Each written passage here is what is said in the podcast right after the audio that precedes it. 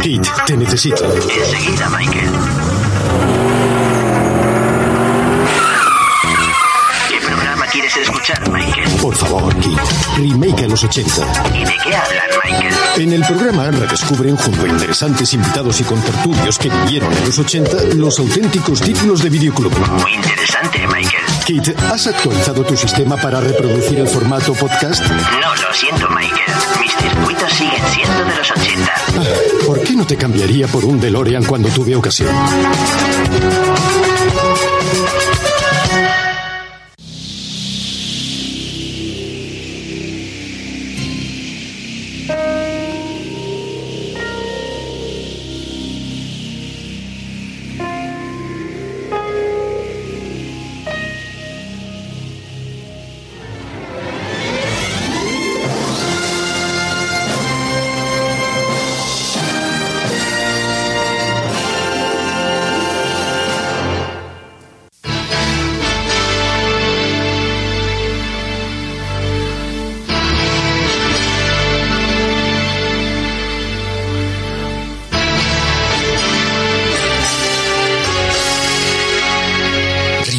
Remake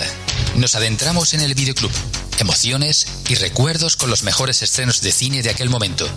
Dirigido y presentado por Juan Pablo Videoclubsero. No olvidéis vuestro carnet de socio remaker.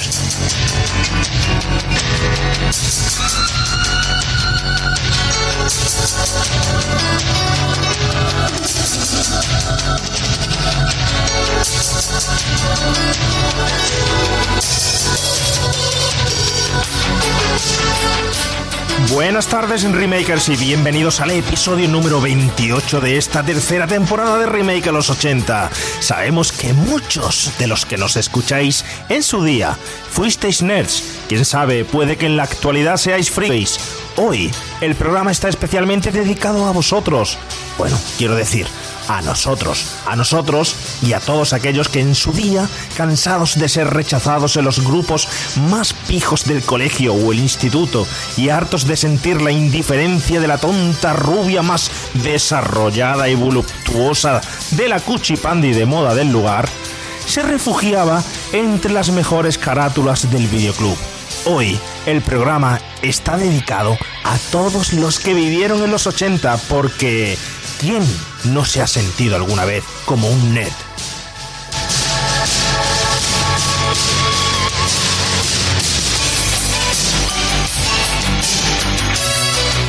Han pasado más de 30 años y muchos hemos salido del lugar donde nos refugiamos en su momento y la mayoría de ellos han triunfado e incluso han conquistado los mejores puestos sociales y laborales en la actualidad.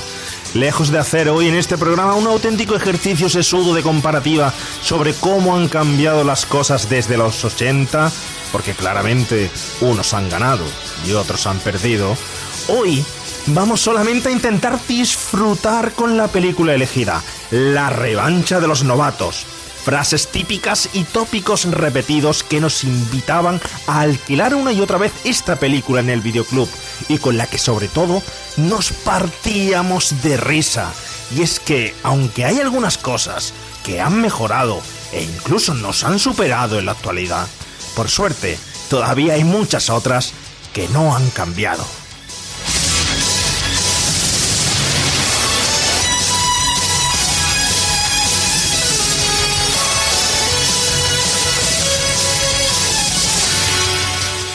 Por tanto, si estáis preparados para hacer este ejercicio de nostalgia, de buen rato, de buen humor, hoy no esperéis un programa de estos es que estruje la sesera, que nos haga sudar o que nos haga daros datos, datos y datos, porque hoy solo nos vamos a fijar en eso, en el pelo de ahí.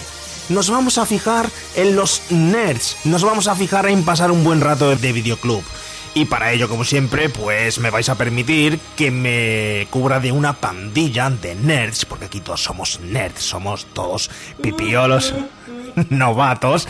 Y empezando por mi izquierda, presentándoos al más jovenzuelo de todos, pero por, no por ello el menos súper dotado, que así es, que es el más dotado de todos, intelectualmente, voy a decir. eh, por lo menos es el único que tiene dos carreras, no como nosotros vamos a decir, hoy, bueno, hoy en día grado, nuestro tiempo de nerds eran, eran carreras, pero es el más jovenzuelo, ese que sabe darle a la máquina a los videojuegos, ese que viene muchas veces, hay que decirlo, viene al programa acompañado de su padre y su madre, porque no quieren dejarlo solo, que es el señor Javi García. Javi, buenas tardes y bienvenido. Muy buenas tardes, compañeros nerds. Eh, Javi, ¿te has sentido alguna vez como un nerd? Sí me he sentido nerd. me ¿Eres un nerd? Bueno, eh, quizá un nerd no. Me, me- me siento... En España me siento un friki. Un friki. Y, o lo que se llama un geek, luego o geek, luego lo, lo comentaremos. Pero sí me he sentido muchas veces en ciertos aspectos un bicho raro, Un digamos. bicho raro. Oye, ¿qué es peor, ser un nerd o un empanado?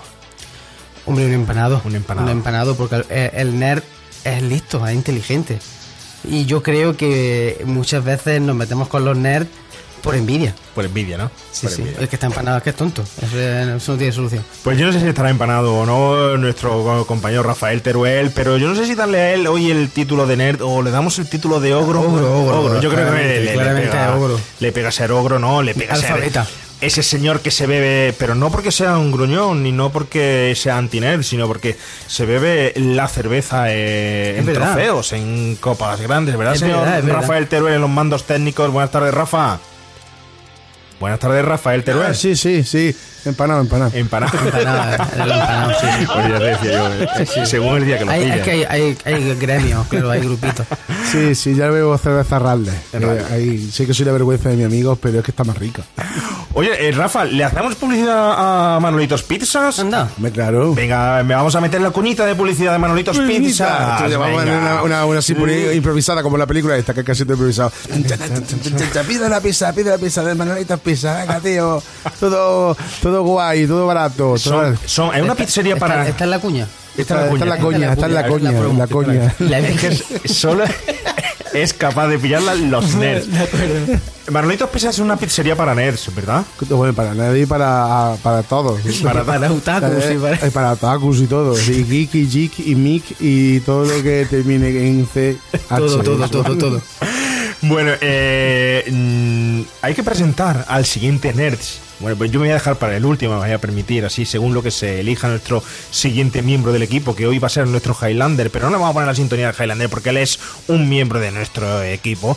Pero yo no sé si, si realmente él es un nerd, porque yo mm, os tengo que decir que creo que es el más listo de todos nos- nosotros, o por lo menos eh, así, El así jefe- de... jefe nerd, claro. así así me, me, me parece mí, creo que es el jefe de nosotros, El jefe, o realmente es un pijo. Enmascarado. Yo no sabría qué es, qué o qué personaje se elegiría. Estamos hablando del señor Edu Paigrinder. Edu, buenas tardes desde Barcelona y bienvenido a Remake a los 80. Buenas tardes, compañeros, y bienvenido de nuevo. A mí me puedes llamar esta tarde si quieres pelotilla. Pelot- sabía que se iba. Pelot- Pues lo de pelotilla, ¿por qué es, Edu? Pelotilla. Eh, eh, ¿Te refieres a por qué he elegido yo a pelotilla o por, o por qué a él le llaman pelotilla? ¿Por qué te llaman a ti pelotilla? Bueno, no, no me llaman pelotilla, pero ostras, yo, yo creo que, hombre, yo cuando, cuando estoy en el trabajo y me aburro, pues yo hago lo mismo que pelotilla en, el, en la película, ¿no? O sea, erupto y, y cuando no me ve nadie bueno. me saca algún moquillo, ¿no? Pero, pego en la máquina. pero de esos que los pegan luego en algún sitio. Sí, voy a hacer una colección y ya Pero cuando me yo acuerdo, soy, pues yo soy de lleva los que los lanzo. Es que son mola más. Somos son la los- mano, los lanzables de pis- Lanz- lanzamiento de pelotillas, pero bueno, Y, y a mala leche, cuando va de espalda en el cogote. Sí, alguno que te cae mal que le haces placa. Hay que ver, hay que ver. Menú de película nos traes en esta oca- ocasión, pero señor Edu. Pai Grinder ha sido elección tuya. Hay que decir que este que os habla, bueno, es Juan Pablo Videoclusero. Yo no sé si quedarme aquí con este señor, con Gilbert, que me caía muy bien de cuando lo veía en Urgencias, esa pedazo serie. O, O Stan Gable, ¿no? Eh. sí. o no sé si quedarme con- Gable. que me ha flipado eh, la mar, la mar, porque no se me olvida. Sí, eh, la mar es mi favorito. la mar ese lanzamiento de, de Sí, jabalina sí, sí. que hacen espectacular, pero yo creo que lo suyo. Bueno, mira, yo me voy a quedar, ya lo sé, con Toshiro Taka- Takashi. Estoy allí. Pero no porque, claro, pero no porque salga aquí en, el- en esta película, sino porque fue el único capaz de ligarse a la rubia de, lo, de la Academia de Policía, que es donde luego lo, lo veríamos, ¿no? Es el, es un crack, el tío es un crack en la, en la película, ¿no? Pero, pero Edu, ¿por qué elegimos esta película? Mira que llevas tiempo diciéndonos, vamos a hacer la revancha de los novatos. Pues la verdad es que yo creo que probablemente sea mi comedia favorita, una bueno, una de ellas de, de la década de los 80. Aparte, porque eh, evidentemente Portis y todas estas comedias sexuales eh, de universitarios y demás que habían que, hay a patadas, yo creo que eh, para mí es la más entrañable, sobre todo la, la primera parte, ya hablaremos luego de sus secuelas. Pero yo creo que es la más entrañable porque es súper divertida y creo que a día de hoy aguanta muy bien el tipo. Tiene unas bromas muy se podría decir actuales porque como em, ahora está muy de moda el nerd eh, en lo que es la televisión y de las series. Y, y no sé para mí siempre ha sido una película fetiche desde que me lo dijo mi hermano desde que le escuchaba a mi hermano hablar con mi prima no que decía oh nos hemos alquilado la revancha de los novatos y mi madre no me dejaba verla porque porque salía pelete ¿sabes? salía gato acostado Bueno, bueno, pero, Pues, pero, pero menos... sido- Menos que otras, menos que otras, ¿eh, Edu. Yo, cuando la he vuelto a revisionar, me esperaba que fuera una película muchísimo más eh, arrogante en ese aspecto, Sí. que abusara mucho más de eh, para hacer la broma de lo que son los desnudos y, y- y no ha sido para, para tanto. Es decir, bueno, lo justo. La escena de las cámaras, sí, poco más. pero, que, sí, sí. pero que no es Sí. Porky's ni son las películas de Jaimito, ¿eh? Que, que el contenido. Sí, no, no, no, evidentemente. Es, eh, es más blanca que otras, pero por ejemplo, se tiende también mucho a, a- a- a alabar mucho a, a los albóndigas, cuando las albóndigas no, no salía ni un desnudo. No. Se, le, se le considera como una comedia sexual de campamentos y tal, y es mucho más blanca, es mucho más blanca las albóndigas que, que la revancha, pero sí, sí, estoy de acuerdo. Cierto, cierto, ¿eh? Oye, Para mí esta comedia es mejor que los albóndigas, ¿eh? La supera, Sí, ¿eh? En sí, calidad, en calidad de, de película y argumento y tal, muchísimo mejor. Y las bromas, muchísimo. La broma. Y los personajes muy carismáticos. Ya, pero bueno, es- es en esa época también en la que veíamos Benny Hill, en la que en España estaban eh, Mariano, el cine de Mariano Zores y bueno, tenía que haber desnudos, ¿eh? Pero esta película no abusa de ello. Es, bueno, es, a mí me ha resultado agradable vol- volver a verla, ¿eh? Hay películas y luego que se hicieron American Pie, etcétera, que son, a pesar de tener menos desnudos, es más obscena que esta película, ¿eh? No es, no, no, no, no se llena de, de obsce- obscenidad para como, como excusa, ¿eh? sino que utilizan ahí como en, en una bromita nada más, pero no es eh, el, el argumento, Sí. es, eh, se queda un El poco de forma. No es el recurso fácil. Efectivamente, efectivamente. Ha sido, ha sido, No, pero eso han sido una, ha sido una buena, un buen relevo, ¿eh? Yo de todos modos American Pie, sobre todo la primera, la encuentro un relevo perfecto Mm, de, sí. de todo lo que era el cine de los 80 de comedia sexual, porquis y revancha a los novatos, ¿eh? Pues Edu, vamos a hablar hoy de la revancha de los novatos. Tenemos unas cuantas escenas ahí eh, elegidas. Hoy nos hemos dispuesto, estamos eh, terminando eh, temporada y nos van a permitir ustedes, señores oyentes, que empezamos a estar un poco más distendidos. No queremos bajar el nivel ni el listón, pero sí vamos a estar más tranquilos. Vamos a disfrutar, porque hoy no os traemos una película sesuda, que sí, que quizás sí, que puede que sí, que saben ustedes que nosotros solemos darle la vuelta a la tuerca del micrófono y apretarlo cuando hace más falta. Pero algo de chicha le sacaremos. Pero no hemos dispuesto hoy a intentar pasarlo bien, bien, bien con la película porque no es que haya mucho detrás de ella, nada más que un rato muy Claro. agradable y sobre todo el rato agradable Edu de volver a tenerte aquí en los micrófonos que es de aquel especial que hicimos de la música retro retro 80 que, que- que fue una pasada que invitamos a toda la gente que lo vuelvan a escuchar aquel especial musical con Edu donde hicimos unos cuantos descubrimientos y luego tengo tengo constancia de que hubo gente, Edu, que se enganchó a varios grupos de música a partir de ese programa que, que hicimos, ¿eh? Eh, Sí, están pues que se pidiendo... preparen, porque yo tengo ya preparada la, La la segunda. lista para el volumen 2. Bueno, bueno, bueno, bueno, bueno, eso apunta buenas maneras, apunta buenas maneras.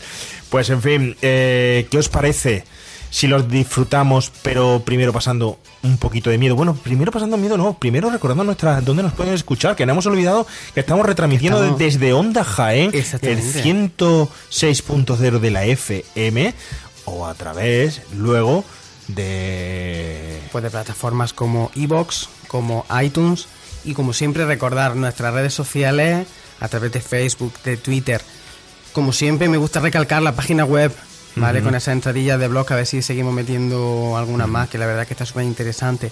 Nuestro merchandising, Efectivamente. ¿eh? Recordar a todos que estamos en verano, tenemos camisetas eh, para comprar, envíos directamente a domicilio, todos aquellos que queráis, escribir un privado, un correo electrónico, a remake a los 80 gmail.com, a través de Facebook, de Twitter, por un privado como queráis, si queréis ser aut- auténticos remakers de verano. Y vamos a hacer una paradita especial en ese torneo especial de la Uy, muerte uy, uy, que Está, está la cosa ardiendo ya con más de 200 y pico votaciones, combate final, ah, durante cuatro meses han caído pues muchísima gente por el camino, eh, quedan pocos días para terminar de votar y os recuerdo, tenemos eh, para el ganador, para el ganador del sorteo relacionado con el combate de la muerte, tenemos una colección de DVDs de aquel aquel finalista que resulte ganador entre Sigourney Weaver en Alien o el señor McLean en la jungla de cristal. Si gana la jungla de cristal, pues regalaremos un- la colección de la jungla de cristal. Si gana eh, Sigourney Weaver en Alien, regalaremos la colección de Alien. A todos aquellos que sigáis el Twitter de Remake a los 80 y a todos aquellos que retuiteéis y votéis. Quien gane se hará un sorteo con el tuitero eh, ganador que se lleva el paquete. Yo Rafa, sé que ha habido tongo y se ha eliminado a Karate Kimura por eso mismo. ¿Por qué? Porque si no tienen que regalarte el pack entero y son 18 películas. Y le habéis claro. quitado del medio. No han capado Sí, de ya lo sabía, sabía que no iban a pillar de Pero una no lo forma- cuentes. Lo que no esperaba es que fuera desde dentro, desde Pero nuestra no, lo, propia casa. pero no lo cuentes. En fin, y hay que darle las gracias a Malvado Zarok porque nos ha un hecho trabajazo. ahí una copa, un vídeo que se puede ver en las redes, en Twitter, un vídeo de la copa, la reconstrucción de la copa en 3D con la musiquita de Terminator y nuestro logotipo ahí que sale eh, co- eh, como de un rayo supersónico y bueno, desde aquí pues le damos las gracias eternamente. Otro y, nerd. y le- otro nerd, otro, Otro nerd. Y nada más, decirle simplemente que le mandaremos como regalo un reconocimiento, una camisetita de Remake de los 80 para que, bueno, la luzca este veranito. En la ahí, playa. En la playa. Así que, músculo. dicho lo dicho, y teniendo un gran pro- y divertido programa por delante, y sin desperdiciar la compañía del señor Edupa y Grinder, vamos a hacer un pequeño test del miedo para todos. Venga. Qué bueno.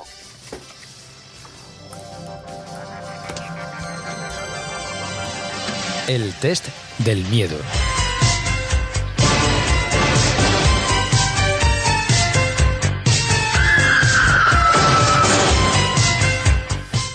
Bueno, pues eh, yo voy a empezar por Edu. A ver, si alguno tenéis alguna pregunta, se la hacéis ahora, pero yo voy a empezar por él. Y es indispensable. Edu es un señor que, bueno, aunque esté feo decirlo, es heavy.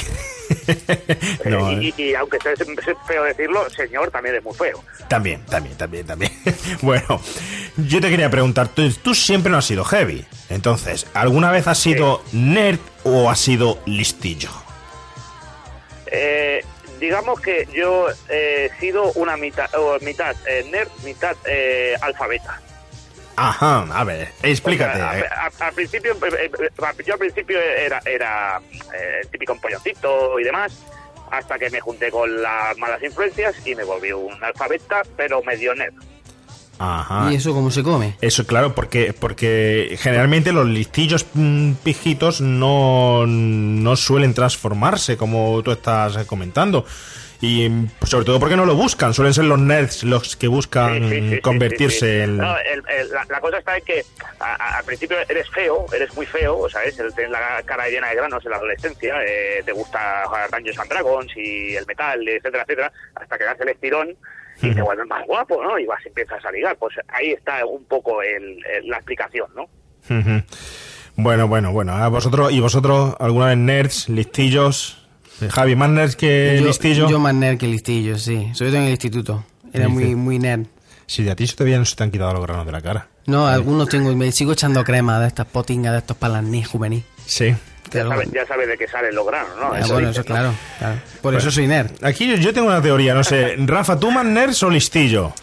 Pues yo más nerd. Bastante más nerd. Sí, bastante Basta- más. bastante más. que lo de ogro te ha venido luego ya. Eso ya-. Era grandón ya, pero el- la gafota y, y, y flipado por la tecnología y esas cosas lo, lo he llevado de siempre. No sé, ¿y, y por qué será que yo me siento igual? Que yo siempre me he sentido también un nerds. Eh, ¿Seríamos capaces de valorarnos desde fuera si realmente éramos nerds o no? Porque yo creo que puede que haya un sentimiento generalizado de que todo el mundo hemos sido nerds, de que todos se han metido con Pues sí nosotros puede alguna ser, vez y sí han ser. Sí, es cierto, es cierto. Una vez, yo tengo una anécdota seria, no de coña. Una anécdota seria de que No rías. una de esas personas que tú en el colegio eh, te hacía un poco de bullying de esa época, tampoco no era un bullying bestial. Sí, porque no existía el bullying en esa época. la palabra, no, la palabra bullying. no existía, No. pero siempre había entre, los, entre los más mm, famosillos Sí. y los, y los ¿no? nerds que éramos nosotros siempre había una diferencia, siempre había un poco de humillación, una cosa de nos reímos siempre del patoso y de cosas así. Pero hablando con él con los, a los años que me lo he encontrado y, y él tiene un recuerdo de que bien nos lo pasábamos todos y todas esas cosas sin que era consciente de que hacía Daño. daño. Es como todos éramos del mismo grupo, todos éramos. Porque a lo mejor también se sentía por a su vez por otro que le hacía lo mismo y como que era. Pero no, o sea, es curioso que quizás ese sentimiento de todos hemos sido un poquito nerd lo tengamos, aunque no sea cierto. Yo creo que es porque tiene un poco de los niveles de psicopatía un poco altos y poca capacidad de empatizar como para decir esa absoluta tontería que, que- que ha dicho. Es decir, son personas que no son capaces de, de- No de- sé. de empatizar y darse cuenta con, con los demás. De ahí viene muchas veces el bullying de gente que no se da cuenta que, que Claro. hace, Sí. que Sí, hace, sí. que hace Sí, sí. bullying. ¿Me entiendes? Pero conozco muchos casos igual que el que dice Rafa, ¿eh? sí, de situaciones parecidas, ¿verdad? Sí, sí, sí, sí, sí, de gente que te ha martirizado la vida en el instituto y ahora te saludan y te dan abrazos, ¿eh? Sí, sí, te quieren un montón porque no pensaban que te estaban haciendo ningún daño, ¿eh? Sí, sí, sí, sí. Sí, bueno, es, es triste, ¿no? Y sobre todo porque no existía la palabra bullying y no había un reconocimiento por los profesores y porque los padres eh, también te decían, tío, pues... No, zúrrale, como me zúrrale, decían, como me ¿qué te va a decían decir? claro. Claro, búscate la vida, si Claro. es lo que, lo que hay, que Claro. no, no quedaba, no quedaba otra, ¿no? Pero bueno, se hacía, se hacía difícil, sobre todo teníamos un cambio del instituto donde las pipioladas existían de verdad, ya hoy en día no existen, donde existían ese tipo de tratamiento hacia la diferencia de, de, bueno, que también hay que diferenciar nerds, lo que hoy en día son frikis, lo que son novatos, que ahora hablaremos un poco de, de eso, cómo va. Pero, pero yo también estoy seguro que nosotros hay situaciones que no nos acordamos que nos hemos portado con otros También, de claro, como si fueran Es muy probable. como si fueran nerds. Yo tengo otra anécdota personal. A ver, cuéntame. Pero como ser- me pegaba o- seria, un eh, un poquito Vale. ya no tanto. Y que- pero que como a mí me pegaba, me, me pegaban bastante los críos cuando teníamos 7, 8 años, había mucha pelea en esa época. Así tonta de esta de colegio y me pegaban siempre llegaba a la, a la clase diciendo, "Ah, me han pegado, ah, me han pasado". Y pero tú pegarás, pero tú pegarás. Y digo, yo no, digo, ya dijo, llegó a decirme mi padre, si le pega a un niño, te regalo un coche. Claro. Un cochecito de todo. Y yo, el primero que pasó por la casa dice, oye, que me ha dicho mi padre que, te- que, que me regala un coche si te pego. Claro. Ya, hay, que, hay que aclarar que mi padre me, me dio una colección de Hot Wheels entera, ¿eh? Que aquí me iba a decir que tenía una bolsa llena. Digo, joder. sí, sí, que me la debe, me la debe. Me la debe. te la debe, te la debe. Pero Rafa, Rafa era, eras igual de grande de pequeño que igual No, yo cre- crecí desde los 14 a los 15. Ya era grandoncillo, pero de los 14 a los 15 Pegaste de es cuando, es cuando dijeron, uy, y esta sombra que hay en el patio es cuando... Esa da la Sí, peor, eh, esa da la peor, no te creas que no. Bueno, pero bueno, bueno, seguimos. Eh, señor Edu Grinder, aquella vez que te has sentido como un auténtico nerd. ¿Cómo, cómo, perdona? Aquella vez que te sentiste como un auténtico nerd. Pues yo creo que casi cada día, ¿no? Actualmente, ¿no? Pero, pero no sé, no sé, algo así. Bueno, cuando eh, iba al colegio y empezaba a hablar de películas que ninguno de los niños conocía, ¿no? Como, yo qué sé, por ejemplo, Regreso al Futuro, Ajá. por decirte una, ¿no? O sea, eh, cuando todos estaban viendo... Bueno, no, ya, ya no Regreso al Futuro. A lo mejor, mira, cuando me dio, mira, eh, cuando me dio por el cine de terror, Sí. que los niños aún estaban viendo películas de animación, etcétera, etcétera, y a lo mejor yo venía al colegio hablando de la noche de los muertos vivientes y me eh, miraban un poco raro, como diciendo, a ver, eh, chato, ¿qué te pasa? ¿Qué, qué haces? Hablando con esa yo, de- yo soy un nerd en mi soledad. Ahora, digo, uy, a cierta hora en tu casa que dices, ¿me veo un, algo porno o me meto en YouTube y veo cosas tecnológicas? Está, está Como- ahí, y está ahí, empieza a meter vídeos de cosas ahí y, y flipándolo solo. Digo, y como, y como se mi mujer, me- nos separamos. Que no me pille, que es me peor que me ven porno. Pero Javi, ¿tú cuándo te has sentido como un auténtico nerd? Yo me, yo me he sentido como un auténtico nerd mucho, en muchos más momentos de mi vida. Con, lo dice Edu, ¿no? Un tipo de cine, por ejemplo, yo de chico veía mucho cine de terror, nadie lo veía. Y, y hablaba de esas películas. Y decían, joder, pero ¿cómo ves esas películas? Es que tío más raro eres, no sé qué. O con la música. Pero y lo voy a reconocer cuando más me he sentido un bicho raro mm, absoluto, y no sé si tú te vas a sentir identificado, es cuando tú le decías a alguien, toco en una banda. Una- sí. Lo sabía. Sí. Vaya. Sí, sí. Ahí, se- ahí- ahí ya es verdad que, "No, ¿qué haces por las noches? ¿Estás chalado? Pero es que ahí no ¿Dónde vas? Ahí es que muchos influyen. en- eh, tenemos que aclarar por todos los que nos escuchan, incluso un saludo para fuera de nuestro continente, de, de fuera de nuestro país, España, que nos consta que hay gente que nos escucha de Sudamérica y el resto de Europa. Eh, hay que decir que es una banda de música cofrade, de música de Semana Santa que va detrás de los pasos de Semana Santa. Y hay que decir que muchas veces es que no los no lo ganábamos, Javi, es decir, Sí. no lo ganábamos porque y se lo ganan hoy en día. Hay que decir que hoy en día el movimiento cofrade Bueno, que hay dentro de esto de la, de la banda de Semana Santa, cuando tú has empezado en él eh, ya estaba reconocido y no te tenían como casi como un bicho raro porque además hay mucha industria alrededor. Sí, pero tampoco era como es ahora. Ahora parece que es algo más normal. Sí, ahora incluso más normal, pero Sí, cuando sí. yo empecé eh, a tocar en una agrupación musical de Semana Santa, eh, eras no un nerd, sino como un Joder. repudiado so- Sí, sí, social. sí. Es decir, que como, como el niño que no te podía estudiar ni tenía amigos ni nada, se iba a una banda de... de Marginado Margi- social. marginado, es decir, para intentar hacer amigos. Amigos, ¿sabes? Así que, bueno, bueno, bueno. Yo hay que decir, yo me he sentido como un nerd. Efectivamente, con la música cofrade de Semana, Semana Santa te decían, qué tío más raro. Y ojo, de mayor, de mayor también. es normal. Que te también. dicen, tócate la lambada. No, esa no la sé. Me sé la de marcha. de- Pero bueno, en el bueno, colegio, en el colegio me sentía muy nerd cuando todos los días llegaba el típico de siempre. Es que mi madre no me ha echado bocadillo, que es que no tenemos para comer, que tal. Y al final se comía, el, el- el gachón se comía mi, mi medio bocadillo, siempre. Es que hay un cabo. Hay siempre hay un zampabollo en el colegio. Siempre hay, un- siempre, siempre te quitaba el, siempre te quitaba a ti el sueldo. No tenía No para lo comer, que- pero se comía siempre el tuyo. te venía con la cara de lástima. Y tú decías, bueno, si le doy de comer, me dejará jugar a la pelota mm, que hacíamos de papel al bar y, y a jugar al fútbol en el patio. Pero no. Te daba, mm, se comía tu, tu bocadillo, tu medio bocadillo, y te decía, tú ahí de suplente y ahora ya te cogeré para. Ya, ya te tocará. Te llamaba cuando sonaba la sirena, ¿no? Claro. Mira, a mí, a mí el bocadillo no, pero recuerdo. eh, mira, ahí sí que me sentí muy nerd. Eh, recuerdo el, el grupito de los, de los guays del instituto eh, que me vinieron a pedir una película de terror, porque claro, como yo era el friki del cine de terror, me vinieron a, a pedir una, una cinta VHS para que les dejara porque habían quedado las chicas y los chicos en casa de no sé quién para ir a verla, que a mí no me invitaron, ¿no? Y, y recuerdo que les dejé eh, El regreso de los muertos vivientes, ¿vale? Eh, original en VHS, caja grande, eh, la, vamos, la de la saga de los come cerebros. Y, y tú la has visto porque no me la volvió a devolver el hijo de puta, ¿sabes? O sea, y, y ya no lo, lo- no, no lo he vuelto a ver más por... Por favor, devuélvanle la, sí que por me favor, si no sentí está muy- escuchando. Plataforma devuelve la Por cinta favor, si de la está escuchando. A ver, a ver, a ver, a ver. ¿Cómo se llama? ¿Cómo se llama ese Pues, hombre? creo que se llamaba Miguel. si Miguel. no Miguel, Eh, Miguel. vas a morir, Miguel. Miguel, ¿de qué colegio, Edu? ¿De en qué colegio estaba Miguel?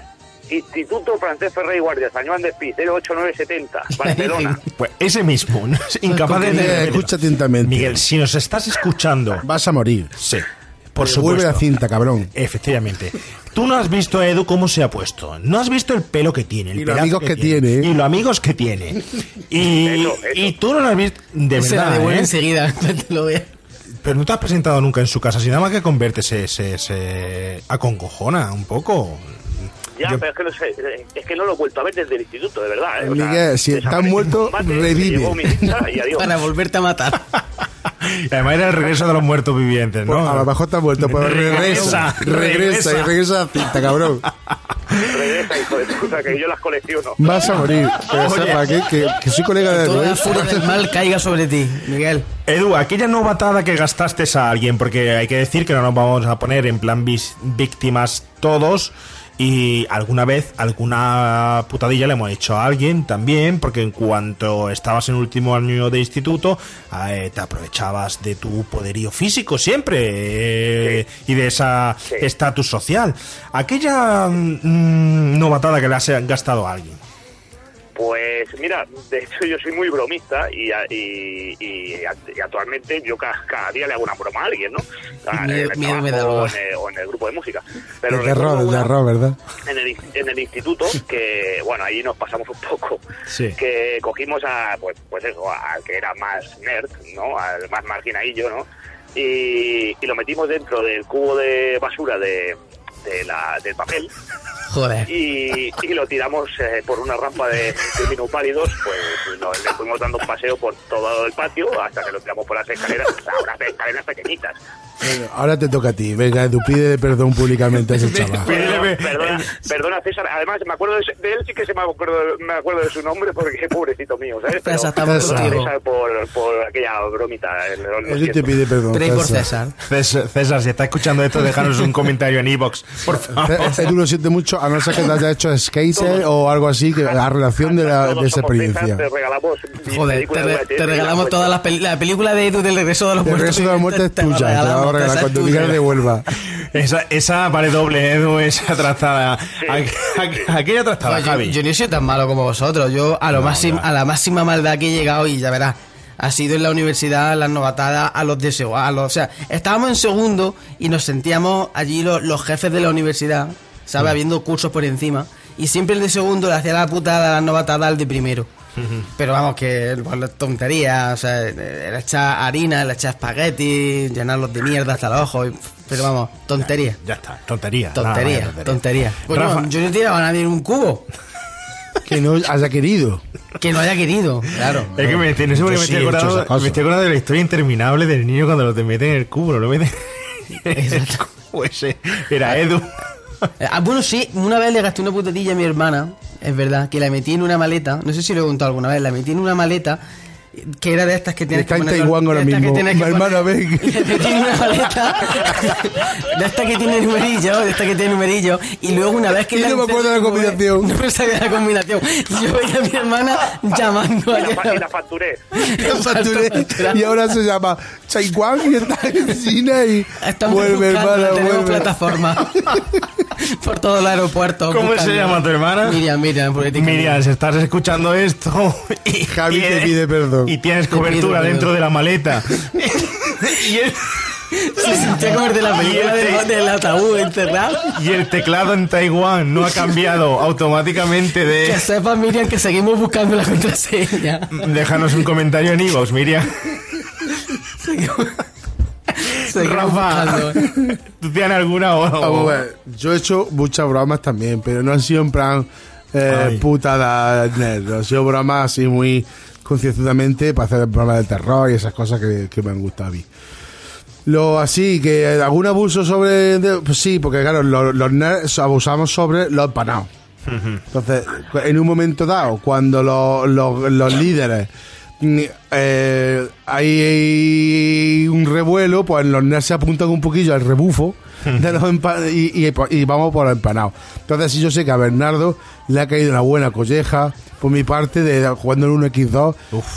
No, ha caído. buena, ¿no? Joder, Joder, lo que era peligroso. 1x2 es que pillabas unos cabreos impresionantes cuando estaba el típico eh, de mala leche, eh, que además ese no era pijo, era el más chungui que había, que era el que te soltaba la colleja de verdad, que hacía daño. ¿eh? Pero un X2, un X2, el de uno es con la pelota. ¿no? 1x2. No, Sí, X, es que- no, estamos hablando de X. Eso, que es el otro X. juego El diferente. que pasabas por el paso. Correcto, Exacto, correcto, ese es correcto. duro. ¿Tú has jugado a es eso, Edu? Pero eso no es Sota Caballo y Rey.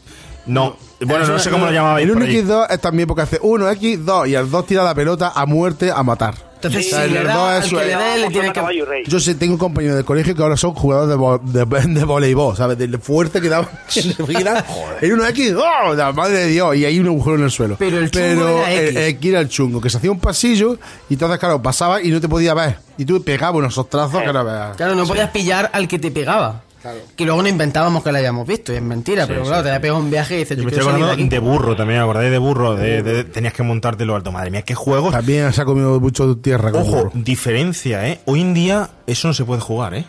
Bueno, y otro juego chungo. Hoy en día eso no se puede jugar ni se juega. De hecho, tú fíjate, si ya no hay diferencias en eso, intenta erradicarlo, que me parece, que ojo, que me parece muy bien, ¿eh? que nos pegábamos un paso, unos pasotes impresionantes ¿eh? con eso. Sí. Pero por ejemplo, en el colegio, yo sé en el colegio de, de, de mi hija, han prohibido llevar eh, camisetas de fútbol. Muy bien para, hecho. para, para eliminar la competitividad entre tú eres de este equipo, tú eres de este otro y los problemas y los follones que, Bueno, que- que- que. Sí, sí, eso. además, de ¿En hecho. Hombre, Bueno. yo te dejo aquí no, contratado que no necesito puedes llevar. tomar. A ver, Edu, Perdona, Edu, que estábamos desfasados, habla, habla. Edu, Edu. Hola. Sí, sí, habla, habla. Sí, sí, eh, que, que, que, que has dicho que, que no les dejan llevar eh, No, no les dejan. de fútbol. No les dejan, no les dejan. Me parece... Hostia. Sí, no, no estoy muy de acuerdo en cierto sentido y en otros sí, no sé, me, crea yo- un poco de conflicto. Yo tengo que decir que en el colegio de mi hijo, mi hijo, porque era de Real Madrid, se juntaban, porque casualmente había más del Barcelona, que no digo, que no quiero decir que los del Barcelona sean uno que no. Ah, tú sí, Edu, pero los demás no. Entonces, pues se juntaban y le pegaban, porque era del del Madrid, vamos, es con, por tontería con, con 7, 8 años, ¿eh?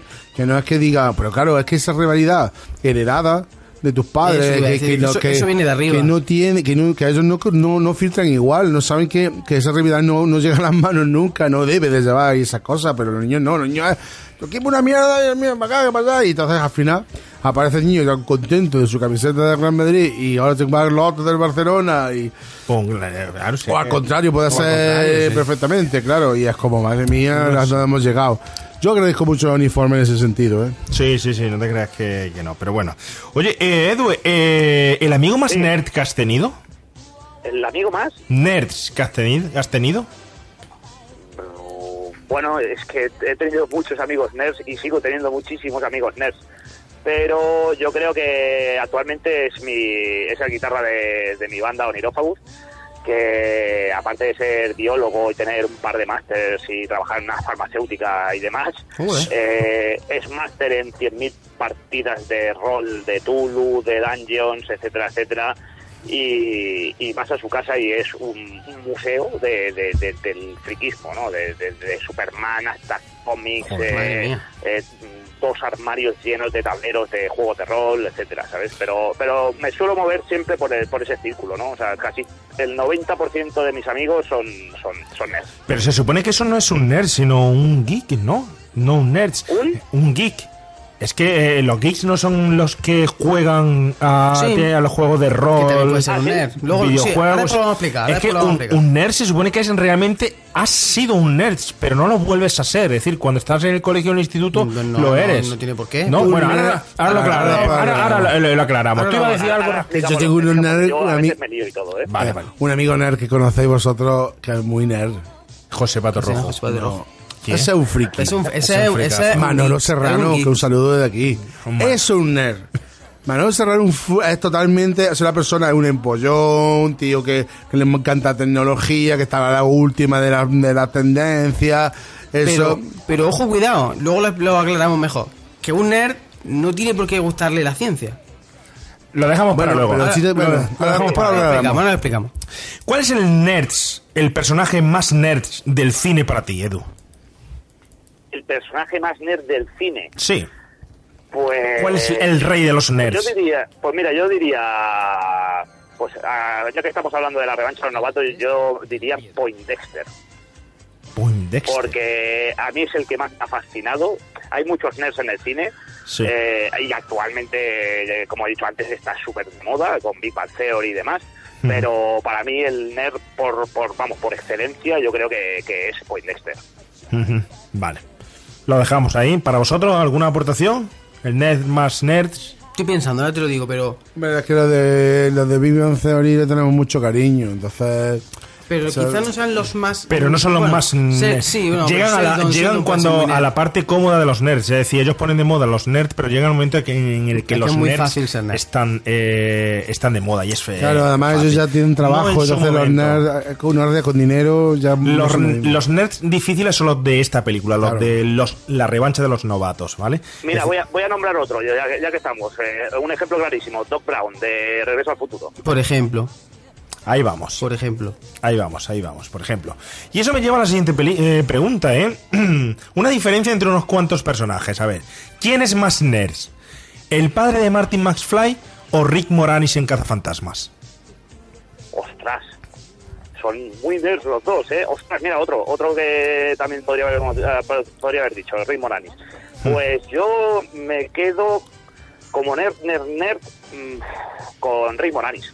Con Rick Rick Moranis. Moranis, por la, por la estética, eh, la forma de hablar, que está nervioso, en Cazafantasmas está, se pone nervioso cuando habla con Sigourney Weaver, se, se- se la trabanca, se, se sabe un montón de cosas, es contable, es, eh, el look que tiene, el peinado, todo. Yo, yo me quedo con Rick Moranis. Es como si fueran más realmente así en la realidad que, que, que el padre Mazai que se nota que está actuando. Pero El, el padre McFly se ve más un, un papel como si fuera la vida real, ¿no? O sea, un, un, un nerd más real, ¿no? ¿no? No tan de película. Rick Moranis se ve más de película, más del estereotipo que quieren que quieren que veas, ¿no? Sobre, sobre los nerds. Y, y el padre el padre de Marty McFly se ve más un, un, un nerd real, de la vida real, de los que un pringao, que es un empollón, que se meten con él, que le pegan, que abusan de él, hacen lo que quieren con él, etcétera. Yo lo veo así, más o menos. Me acabo de acordar de un personaje de una película que no sé si la habréis visto, que es muy nerd, es estereotipo 100% nerd. No sé si habéis visto una película que se llama Clifford. Clifford. me Clifford, creo que es de los 90, no te sé decir el año, es de los 90. Me acabo de venir a la mente y la pues guárdela para los remakes. La vamos a guardar, luego la explico. muy nerd, muy nerd. Sigo con la diferencia, Edu, venga, un poco más rápido. ¿Script de Salvados por la Campana o Steve Urkel? Joder. Eh, mm, Steve Urkel. Steve Urkel. Por, brevemente, por... Por lo, lo que acabo de comentar con Rick Moranis y, Ma- y el padre de Marty McFly. Por la estética. Vale. Pero aquí sí es verdad que es mucho más nerd, más nerd Steve Urkel que Screech, porque Screech en verdad era tontico. Screech... eh, Y Vale, Steve vale. Urkel era, No. era, era científico. Que- claro, Urkel era científico, por eso es realmente el nerd es Steve Urkel. Vale, vale, vale. ¿Spiderman o Flash? ¿Quién es más nerd? Spider, eh, Spiderman, ¿no? ¿O Flash? Peter Parker, ¿no? Peter Parker Sí, o... sí. ¿O Flash? Eh, bueno, es que yo no soy muy de superhéroes, pero ya que he visto Spider-Man y es de las pocas que he visto, pues yo creo que Peter Parker, sí. Vale, perfecto. Yo, oye, tampoco discrepo, discrepo, creo que discrepo. Barry Allen- Discrepas, ¿no? Flash, el de Flash Barry es... Allen. Barry Creo que Allen es es más más nerd.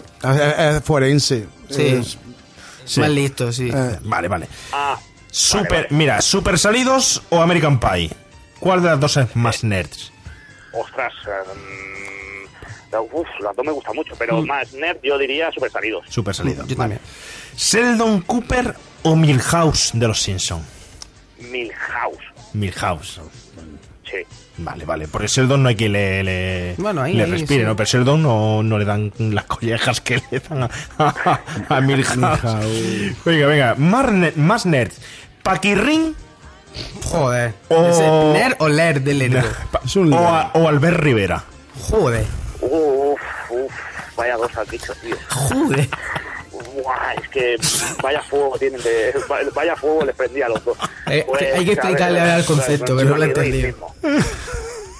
A ver, pero Rafa se ha echado las manos. La carita Pero de- verdad que yo no sé yo cuál de los dos me cargaría antes. Sí, sí. Esto aumenta con el grado de... de- de- no sé, además no sabría con qué arma. Eh, ¿Con cuál te queda entonces? A ver, venga, hay que decidirse. Yo Paquirrin, yo Paquirrin. Paquirrin, uh, uh, uh, madre mía. Te hace falta más mano para pegarle porque pero es más yo creo que, que Paquirrin no hace daño, el otro sí. Así que... Pero no para que ringue pa- también para regodearse un poquillo, no Hombre, para que no, se, que no se daño lo dirás tú, porque madre mía, tú lo has escuchado cantar. Bueno, sí. Eso se hace daño al oído. Venga. Esta es, ah, esta es la pregunta del día. ¿Quién es más, ne- más nerds? ¿O quién ha sido más nerds? ¿Pedro Sánchez o Rajoy? Hombre, de Rajoy. Rajoy. Rajoy, Sí, por sí, sí, supuesto. sí, sí, sí. Por que- cierto, un saludo, un saludo a Rajoy, hasta luego. Hasta luego. Un saludo o un despido. Voy despido. Oye, pero que yo me gustaría darle la bienvenida Eh, a... que ha hecho- que ha hecho historia, ¿eh? Una opción ahí en condiciones. Sí, sí, que esto sí, no pasó sí. en España. Bueno, y nosotros Se la ha ganado a pulso. Y nosotros hacemos historia cada viernes aquí en Onda Jaén también, es, ¿no? es. El caso es que otros lo escuchen o no lo escuchen, o la lean o, o no la lean, pero que, que yo te digo una cosa, a mí me hubiera gustado poder eh, elegir el presidente del gobierno, ¿eh? Claro. Que está muy bien que lo echen, pero que me hubiera gustado elegir. Hombre, eso está- para eso está la Que eso- votación, ahora cuando llegue. Que esto es dictadura, ¿eh? Dictadura, ojo. Eso- es una dictadura, no es otra cosa. Pero Ya bueno, ya venía siendo. entonces de acuerdo en que el, el nerd ha sido Rajoy o es Rajoy. Sí, sí, sí. sí. Sí, Yo creo que sí, ¿eh? Vale. Y a la pregunta grabé la última pregunta de, de todas. Excluyéndote a ti, porque no puedes votar. ¿Quién es más nerds de nosotros tres? ¿Rafael Teruel, Javi García o un servidor?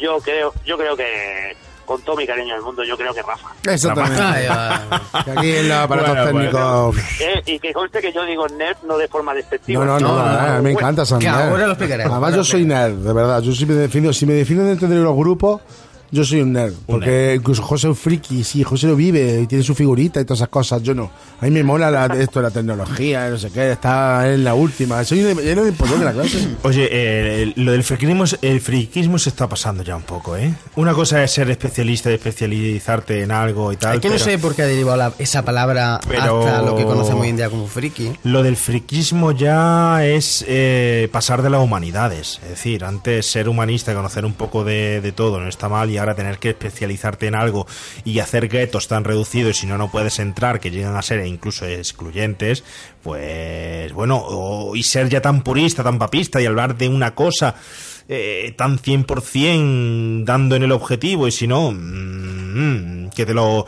te hagan unos foros pues, por ahí eh, donde te pongan a caldo, Dios mío, eso lo están haciendo los frikis, ¿eh? Que eso no sé si Internet ha venido muy bien o no ha venido muy bien para, para, para que salgan y, y lo digan todo tan, tan a pecho descubierto, así, ¿no? Si, cre- creando otra tipo de, de, eh, bueno, pues de, de cultura o subculturas. En fin, pues dicho lo dicho, y sabiendo que Rafa es el más nerds de todos, Te has llevado el premio. ¿qué te parece si pasamos a nuestra pe- película? Vamos por nuestro tráiler y hablamos de las escenas que tenemos previstas.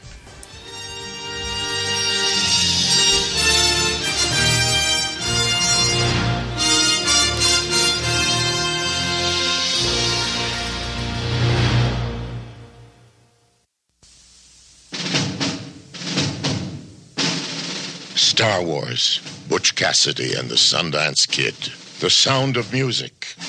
In the tradition of these great films about fighting back against the odds, 20th Century Fox presents another milestone in motion picture history.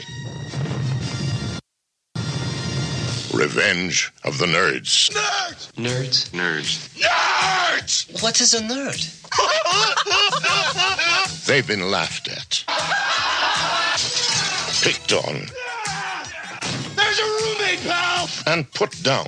I'm not kissing a nerd. They don't have the moves or the muscle, You know karate? Uh, no. Good. but they've got the brains. I know what we're gonna do. It's time for the odd to get even. Their action tonight demands an immediate retaliation. How many cameras do we have left? This should do it. Oh, here she comes. Go up, go up. Oh, no. That nerd saw me naked. Nerds! Are all nerds as good as you? Revenge of the Nerds. Their time has come. I drink to that.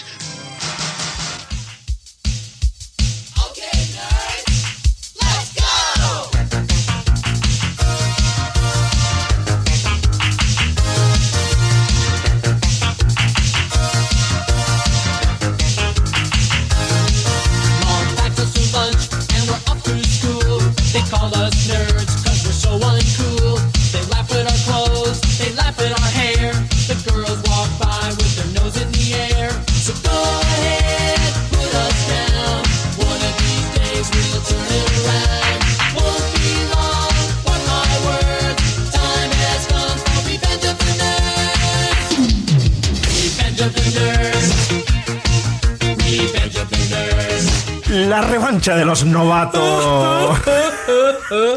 Película del año 1984, La venganza de los nerds en Hispanoamérica es como se llamó y La revancha de los novatos en España. Dirigida por Jeff Kenneth. Primera entrega de una exitosa serie de comedias estadounidenses.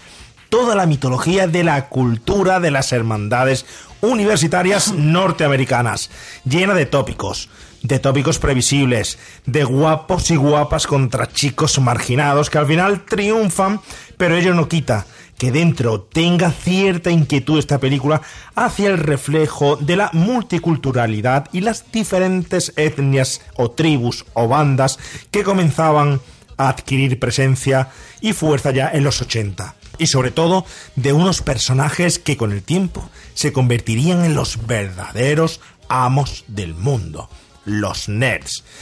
toda una profecía autocumplida esta película ochentera de gran éxito, rotundo éxito para la Fox, ya que recauda 10 veces más de lo que invierte. Invierte 6 millones de dólares y recauda 60 millones. Pero sobre todo, y lo más importante es que es muy, muy, muy divertida.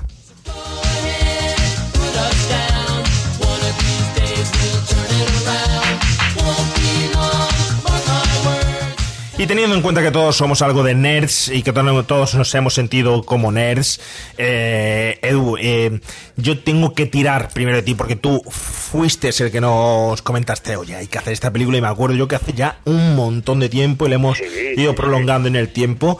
Eh, ¿Cuándo entra así eh, por primera vez esta película en tu vida y por qué se convierte en una película de culto de los, de los 80?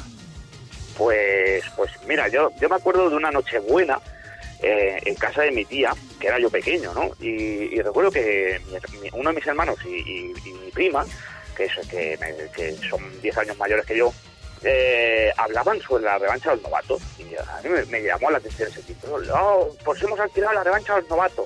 Y alardeaban de que era una de las películas que más veces habían alquilado en el videoclub. O sea, que la llegaron a alquilar hasta 30 veces, eso decían.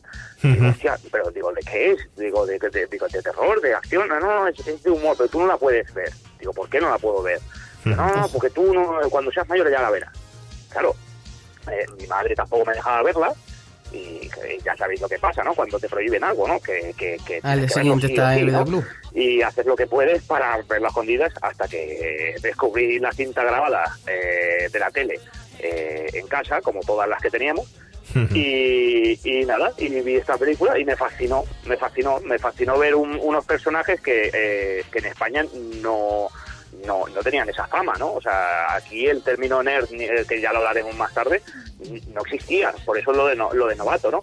Y, y ver a esos empollones tan, tan guays, ¿no? Y tan divertidos, que luchan contra los guapos, que era- entonces, claro, yo era pequeño también y también luchaba también un, po- un poco contra los populares, ¿no? Eh, pues me llamó tanto la atención que es que la me gustó tanto que la vi como unas 50 veces. Y, pero a escondidas, claro, porque si no mi madre me mataba, ¿sabes? y, y desde entonces pues se ha convertido para mí en una de mis películas favoritas de, de cine de los 80, sobre todo de cine de comedias sexuales y universitarios. Hmm. Hay que tener en cuenta que esta película, no sé por qué, pero hay mucha gente que coincide que es una de las películas más alquiladas en el videoclub y sobre todo goza de la virtud de ser de las más repetidas en alquiler. Es decir, tú podías coger una película y no volver a verla y había películas que se volvían a sacar De y a forma sacar diferente. de forma eh, reiterante. ¿no? Eso que saca videoclub y dice, ¿qué me cojo, Juan?